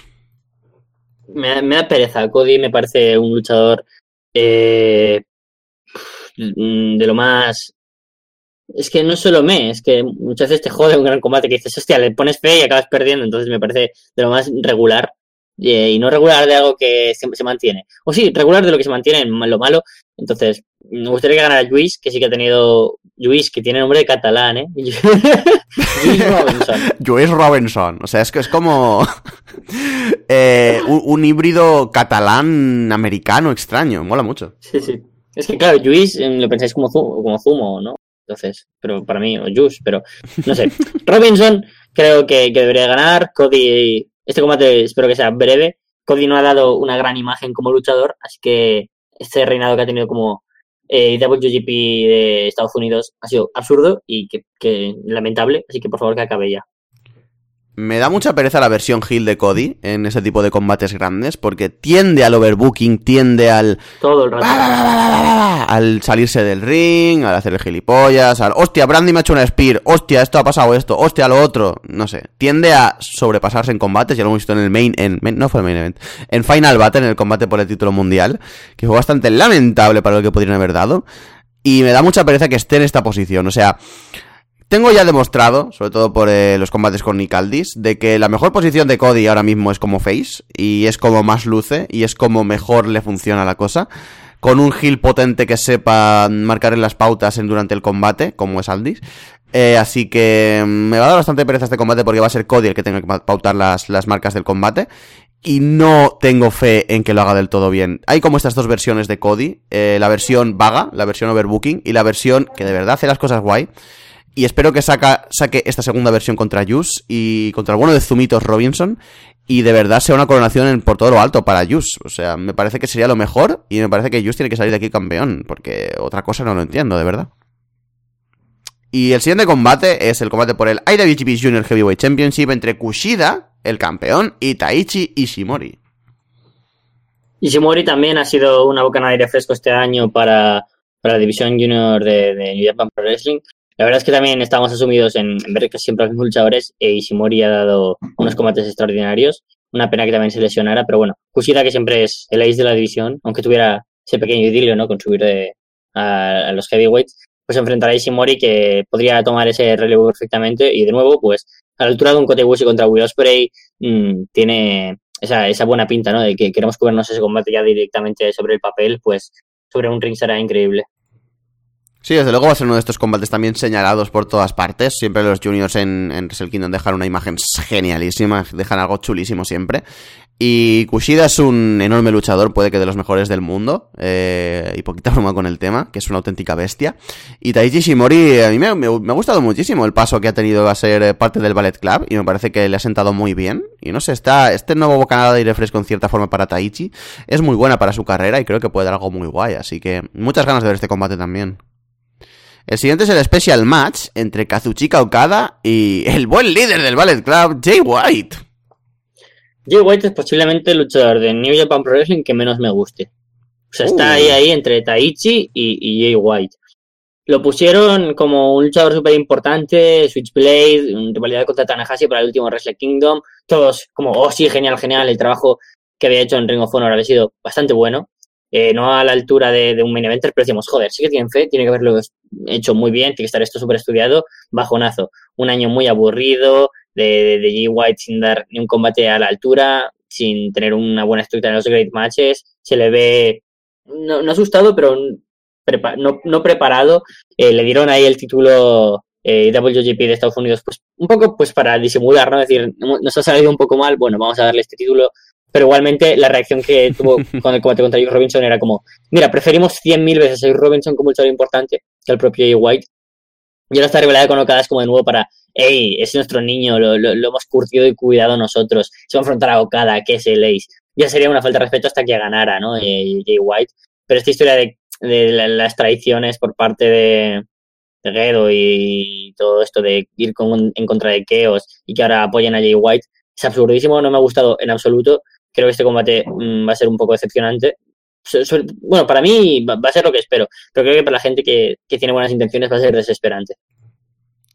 Va a ser desesperante para mí entonces. Tengo cierta fe en Jay White. Sé que lo han hecho mal con él. Sé que no tendría que haber estado tan pronto en New Japan. Mm, Para mí un run de un año o dos por, por México hubiera sido lo ideal después de salir de Ring of Honor. Y creo que se han precipitado metiéndolo tan pronto. Ya no, ya no te digo en los main events, sino tan pronto en shows de, de New Japan sin estar maduro del todo. Es muy joven, tiene 26 años, es una barbaridad lo de este hombre. Y simplemente espero eh, que hayan visto en él a un nuevo Kada o algo de este estilo. Y sí que de verdad haya donde sacar de en el fondo de él. Y sí que espero que el mismo Kada eh, le ponga en una posición grande a él. O sea, salvando mucho las distancias, también es un poco esto Okada contra Tanahashi. En plan, Okada ya es un Tanahashi para New Japan, ya es su ace. Y Jay White es posiblemente uno de los luchadores gaijins a los que le quieren poner más, más importancia últimamente. Así que espero por favor que Okada le saque algo bueno a Jay White. Espero por favor que Jay White esté centrado en esto y demuestre que puede ser un gran luchador. Y espero de verdad que ni se pasen con la duración, ni se pasen eh, con querer hacer este combate más grande de lo que puede llegar a ser. O sea, ah, me da pereza por, lo, por el sentido que tú dices, porque también creo que Jay White ha sido bastante fracaso. Pero a la vez tengo fe en Jay White y sé que puede llegar a ser un, gran luchador para New Japan y un gran luchador en general. Así que tengo ganas de ver qué hacen, tengo ganas de que salga el mejor combate de su carrera aquí, pero tengo mucho miedo de decepcionarme y posiblemente me decepcione. Luego tenemos, hablando de decepciones, el buen running eh, del campeonato intercontinental de Chris Jericho. Tenemos el combate entre Chris Jericho y Tetsuya Naito por el título intercontinental. Madre mía. Que este sea el main event de, de, de es absurdísimo. Eh, me encanta Jericho y su personaje en New Japan, pese a sus pintas, eh, que, que no sé por qué se pinta así la cara, la verdad, y esos trajes y ese gorro que está feísimo de Chris Jericho. Ha sido un año terriblemente malo, como vemos en el buqueo de, de, de New Japan para casi todo y para casi todos los luchadores. Y tener a un luchador como es Lesnar de Universal es lo más parecido a tener a Jericho de Intercontinental, habiendo luchado en cuatro veces, apareciendo en dos o tres giras en el último show para atacar y ya está. Y esa es la manera en la que se han creado las rivalidades por el eh, Intercontinental. Como hemos dicho antes, ¿no? Todo se acaba estructurando en Tanahashi, Naito, cada dividiéndose luchar contra alguien. Fue Jericho contra Omega, luego contra Hiroshi, ahora contra Naito. Bueno, un poco absurdo, ¿no? Es básicamente barajarlo y te toque uno de los tres. Y bueno, esperemos que gane Naito y tenga algo de, de, de buena historia de nuevo con Intercontinental, el mejor campeón que ha habido desde Nakamura. Y, y que por lo menos su personaje mejore y tengamos a un campeón de verdad en la marca y no a Chris Jericho, la verdad. El punto con Naito es que mm, quizás este año debería haber sido un poco... De nuevo, eh, por el booking de Gedo, hubiera sido un poco la, mm, el resurgir, ¿no? De Naito después de esa, de esa dura derrota en Wrestle Kingdom, así que posiblemente hubiera sido el momento para que Naito estuviese en otra posición y no retando por el título intercontinental. No sé cuál es el plan a largo plazo, seguramente el año que viene sí que esté otra vez en esa, en esa posición de tener que ganar, ganar por el título en, en Wrestle Kingdom y no me extrañaría absolutamente nada que fuese contra un Tanahashi, por ejemplo, ya lo comentaremos ahora. Así que tengo curiosidad, tengo curiosidad por ver a este combate, a pesar de que no me gusta nada el que Chris Jericho esté aquí y esté como campeón. Pero bueno, Naito volverá a ganar, eh, ganar el título, empezará supongo que esta historia, este 2.0 de Naito, tienes que sufrir para ser un draw y, y ha sufrido ya lo bastante. Eh, tendrá el título intercontinental durante un tiempo, lo acabará perdiendo o whatever y supongo que mm, durante el año siguiente, durante 2019, se llegará a un punto en el que tendremos que ver para Wrestle Kingdom 14 ese, ese Naito tratando de conquistar el título heavyweight. Lo veo por ese camino y no sé, veo a Naito ganando aquí, así que sin mucho más, la verdad. El último combate, el main event de la velada, va a ser el combate por el título IWGP Heavyweight eh, entre Kenny Omega, el campeón, el Gaijin de oro, contra Hiroshi Tanahashi. Yo lo siento mucho, pero creo que el único gran combate de esta cartelera, aparte de los individuales de los juniors, es este. Tanahashi ha tenido pues, posiblemente uno de sus mejores años de los últimos recordados. Siempre tiene grandes años, ¿no? Y siempre ha tenido años fabulosos, pero este año es que lo ha hecho todo perfecto, un clímax alucinante, o sea, no llegó un clímax alucinante, pero también un clímax, ¿no? Porque este final con el Golden Lovers contra Tanahashi y Osprey fue ¡ah! agüita, vaya, vaya, vaya combate. Pero que ha tenido combates, incluso a Jay White le ha dado un, un buen combate, pero combates increíbles en la gran rivalidad con, con Tanahashi, por, digo, con, con Okada, por ejemplo, ha tenido grandes combates. Eh, y recordar, pues también, eh, no solo el, el último que han tenido, sino también el empate en el, en el último día, sino en el penúltimo día del, del clímax, Digimon Clímax, o el combate contra Kota Ibushi ha sido excelente. Luego, eh, no, hay que de dejar de menos a, a Omega, aunque mucha gente pues dice, ah, no ha sido el reinado que debería, Omega se ha dejado de centrar tanto en New Japan, ha estado más pensando en The Elite y en otros combates. Omega ha tenido también de los mejores combates del año, para mí el mejor, con Golden Lovers contra Young Box. Esa rivalidad ha afectado un poco al buqueo del campeonato WGP, pero igualmente Omega ha sido un digno campeón, pienso yo. Ha dado combates súper, súper buenos. Una pena que se involucren demasiado en la rivalidad de The Elite y dejaran de lado pues otras posibles rivalidades. Pero bueno, sabemos que las rivalidades de, de New Japan suelen ser largas y, y trabajadas en ese sentido. No, no quieren poner cada día un, un retador. Y, y- y, bueno, ha, ha dejado un poquito de que desear ese apartado, pero igualmente Omega contra Tanahashi es tener posiblemente a los dos mejores actualmente del mundo. A lo mejor, no sé, cada uno puede elegir, ah, pero Sugiura, ah, pero Kento Miyahara, Zeus. Vale, yo de Japón sigo muy poquito y, y sí que es verdad que han habido luchadores que han hecho un año tremendo y lo, cada combate que he visto he dicho, madre mía, esto es fabuloso. Pero no tengo el hábito de consumo de, esos luchadores. Pero, pero bueno, creo que Tanahashi y, y Omega son de los mejores del mundo y seguramente siempre llegamos a Wrestle Kingdom pensando que será uno de los shows del año. Este año no lo pienso tanto. Siempre pensamos que habrán cuatro o cinco candidatos a mejor combate del año. Este año lo pienso menos, pero sí que pienso que combates como este son firmes candidatos a serlo. Sí, desde luego muy de acuerdo. Quizás tampoco he seguido New Japan tantísimo con tanta profundidad este año, así que no puedo hablar de que hayan tenido un mal año en exceso más allá de lo que he visto en resultados y de cosas que he visto que opina otra gente, eh, cosa que no me gusta basarme en opiniones de otra gente, pero bueno, eso es otro tema. Em, pero desde luego sí que es verdad que ha habido un bajón en cuanto a calidad en la cartelera, o sea, al final ha quedado algo curioso y ha quedado algo guay. Y algo que creo que puede tener 3-4 combates que sí que de verdad sean interesantes de ver y estemos hablando de ellos eh, como uno de los grandes principios de año, pero no es este Wrestle Kingdom de años pasados que estabas, yo al menos estaba esperando como muy fuerte y estaba esperando con muchísimas ganas y me levantaba pronto para verlo. Este año estoy incluso planteándome verlo en diferido, no tengo ni ganas de verlo en directo, así que ha llegado un poco a ese punto. Y no sé, la verdad es que es un poco fastidio que haya tenido que llegar New Japan a esta Ujú. posición, pero creo que es- viene siendo hora de o, replante o que Gedo se replantee las cosas o quitar a Gedo de ahí. Es que habíamos tenido unos años donde cada combate, cada show era casi trending topic de, de- del wrestling, ¿no? Decir, hostia, que cada buen combate por el título de IWG IWGP World Heavyweight Champion podría ser el combate del año. Y este año ha bajado esa calidad, ¿no? Seguramente asociado a que Okada no ha sido campeón y, y que, bueno, una baja inspiración de dedo, ¿no? De decir, bueno, pues vamos a poner aquí a, a Jay White, que Cody, Bush y los Bucks estén luchando contra Kenny Omega durante cinco meses, que no tenga que defender el título, que, no sé, han habido muchas cosas que, que ha dejado que desear. Pero bueno, también es posible que, que, que este año esto era lo que ha- hacía falta, ¿no? Ha sido un año normal, no ha sido un año malo, porque sí que ha sido un año malo si lo comparamos con los anteriores, pero los otros eran excepcionales. Y eso también hizo que el wrestling subiera de nivel en general, no solo New Japan. Pero bueno, este año eh, podría ser un poco para olvidar. Hay cosas, por supuesto, por supuesto, muy a remarcar, pero que podemos ver qué es lo que ha fallado para así mejorar el año que viene.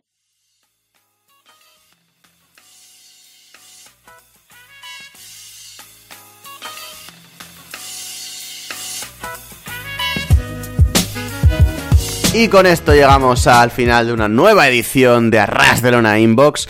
Esperamos que la próxima sea un poquito antes, ahora que ya tenemos un poquito de vacaciones, ¿no? Que tenemos ahí los exámenes a la vuelta de la esquina, pero tenemos esta especie de libertad de no tener que ir, como bien ha dicho Carlos, a la universidad todos los días, todas las semanas, hasta las 9 de la noche, como quien dice. Esperamos poder estar un poquito más por aquí. Mi micro está reparado, hemos solventado ya los problemas bastante jodidillos de estas, de estas semanas anteriores. Así que esperamos que volver bastante prontito aquí con vosotros, mandadnos todas las preguntas que queráis. Ya sabéis que el inbox de inbox siempre está a vuestra disposición para que mandéis lo que queráis.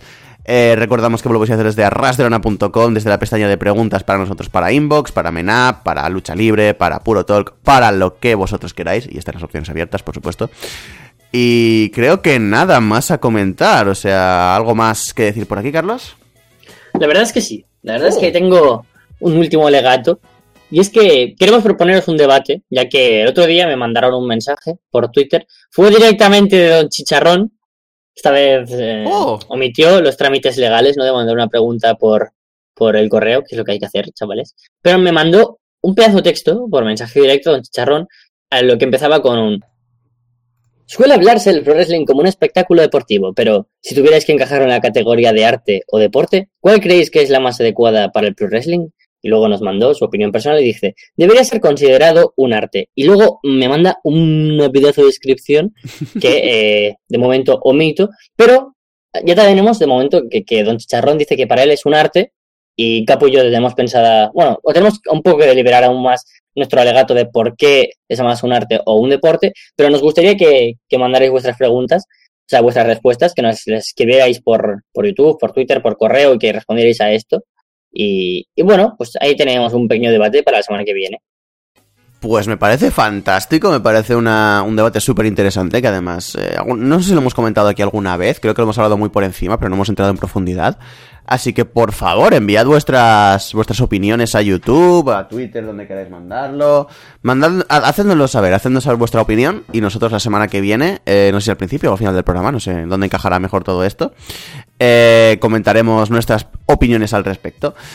Nada más que comentar esta semana. Muchísimas gracias a todos por estar ahí. Muchísimas gracias a todos por, por mandarnos todas las preguntas, por depositar esta confianza en nosotros a pesar de que, pues igual hemos tenido unas semanas un poquito dispersas. Os pedimos disculpas por los problemitas, pero es lo que hay a veces. Esperamos volver a la actividad un poquito más habitualmente a partir de ahora. Y nada más que comentar. Muchísimas gracias a todos por estar ahí. Nos vemos la semana que viene que será más y mejor.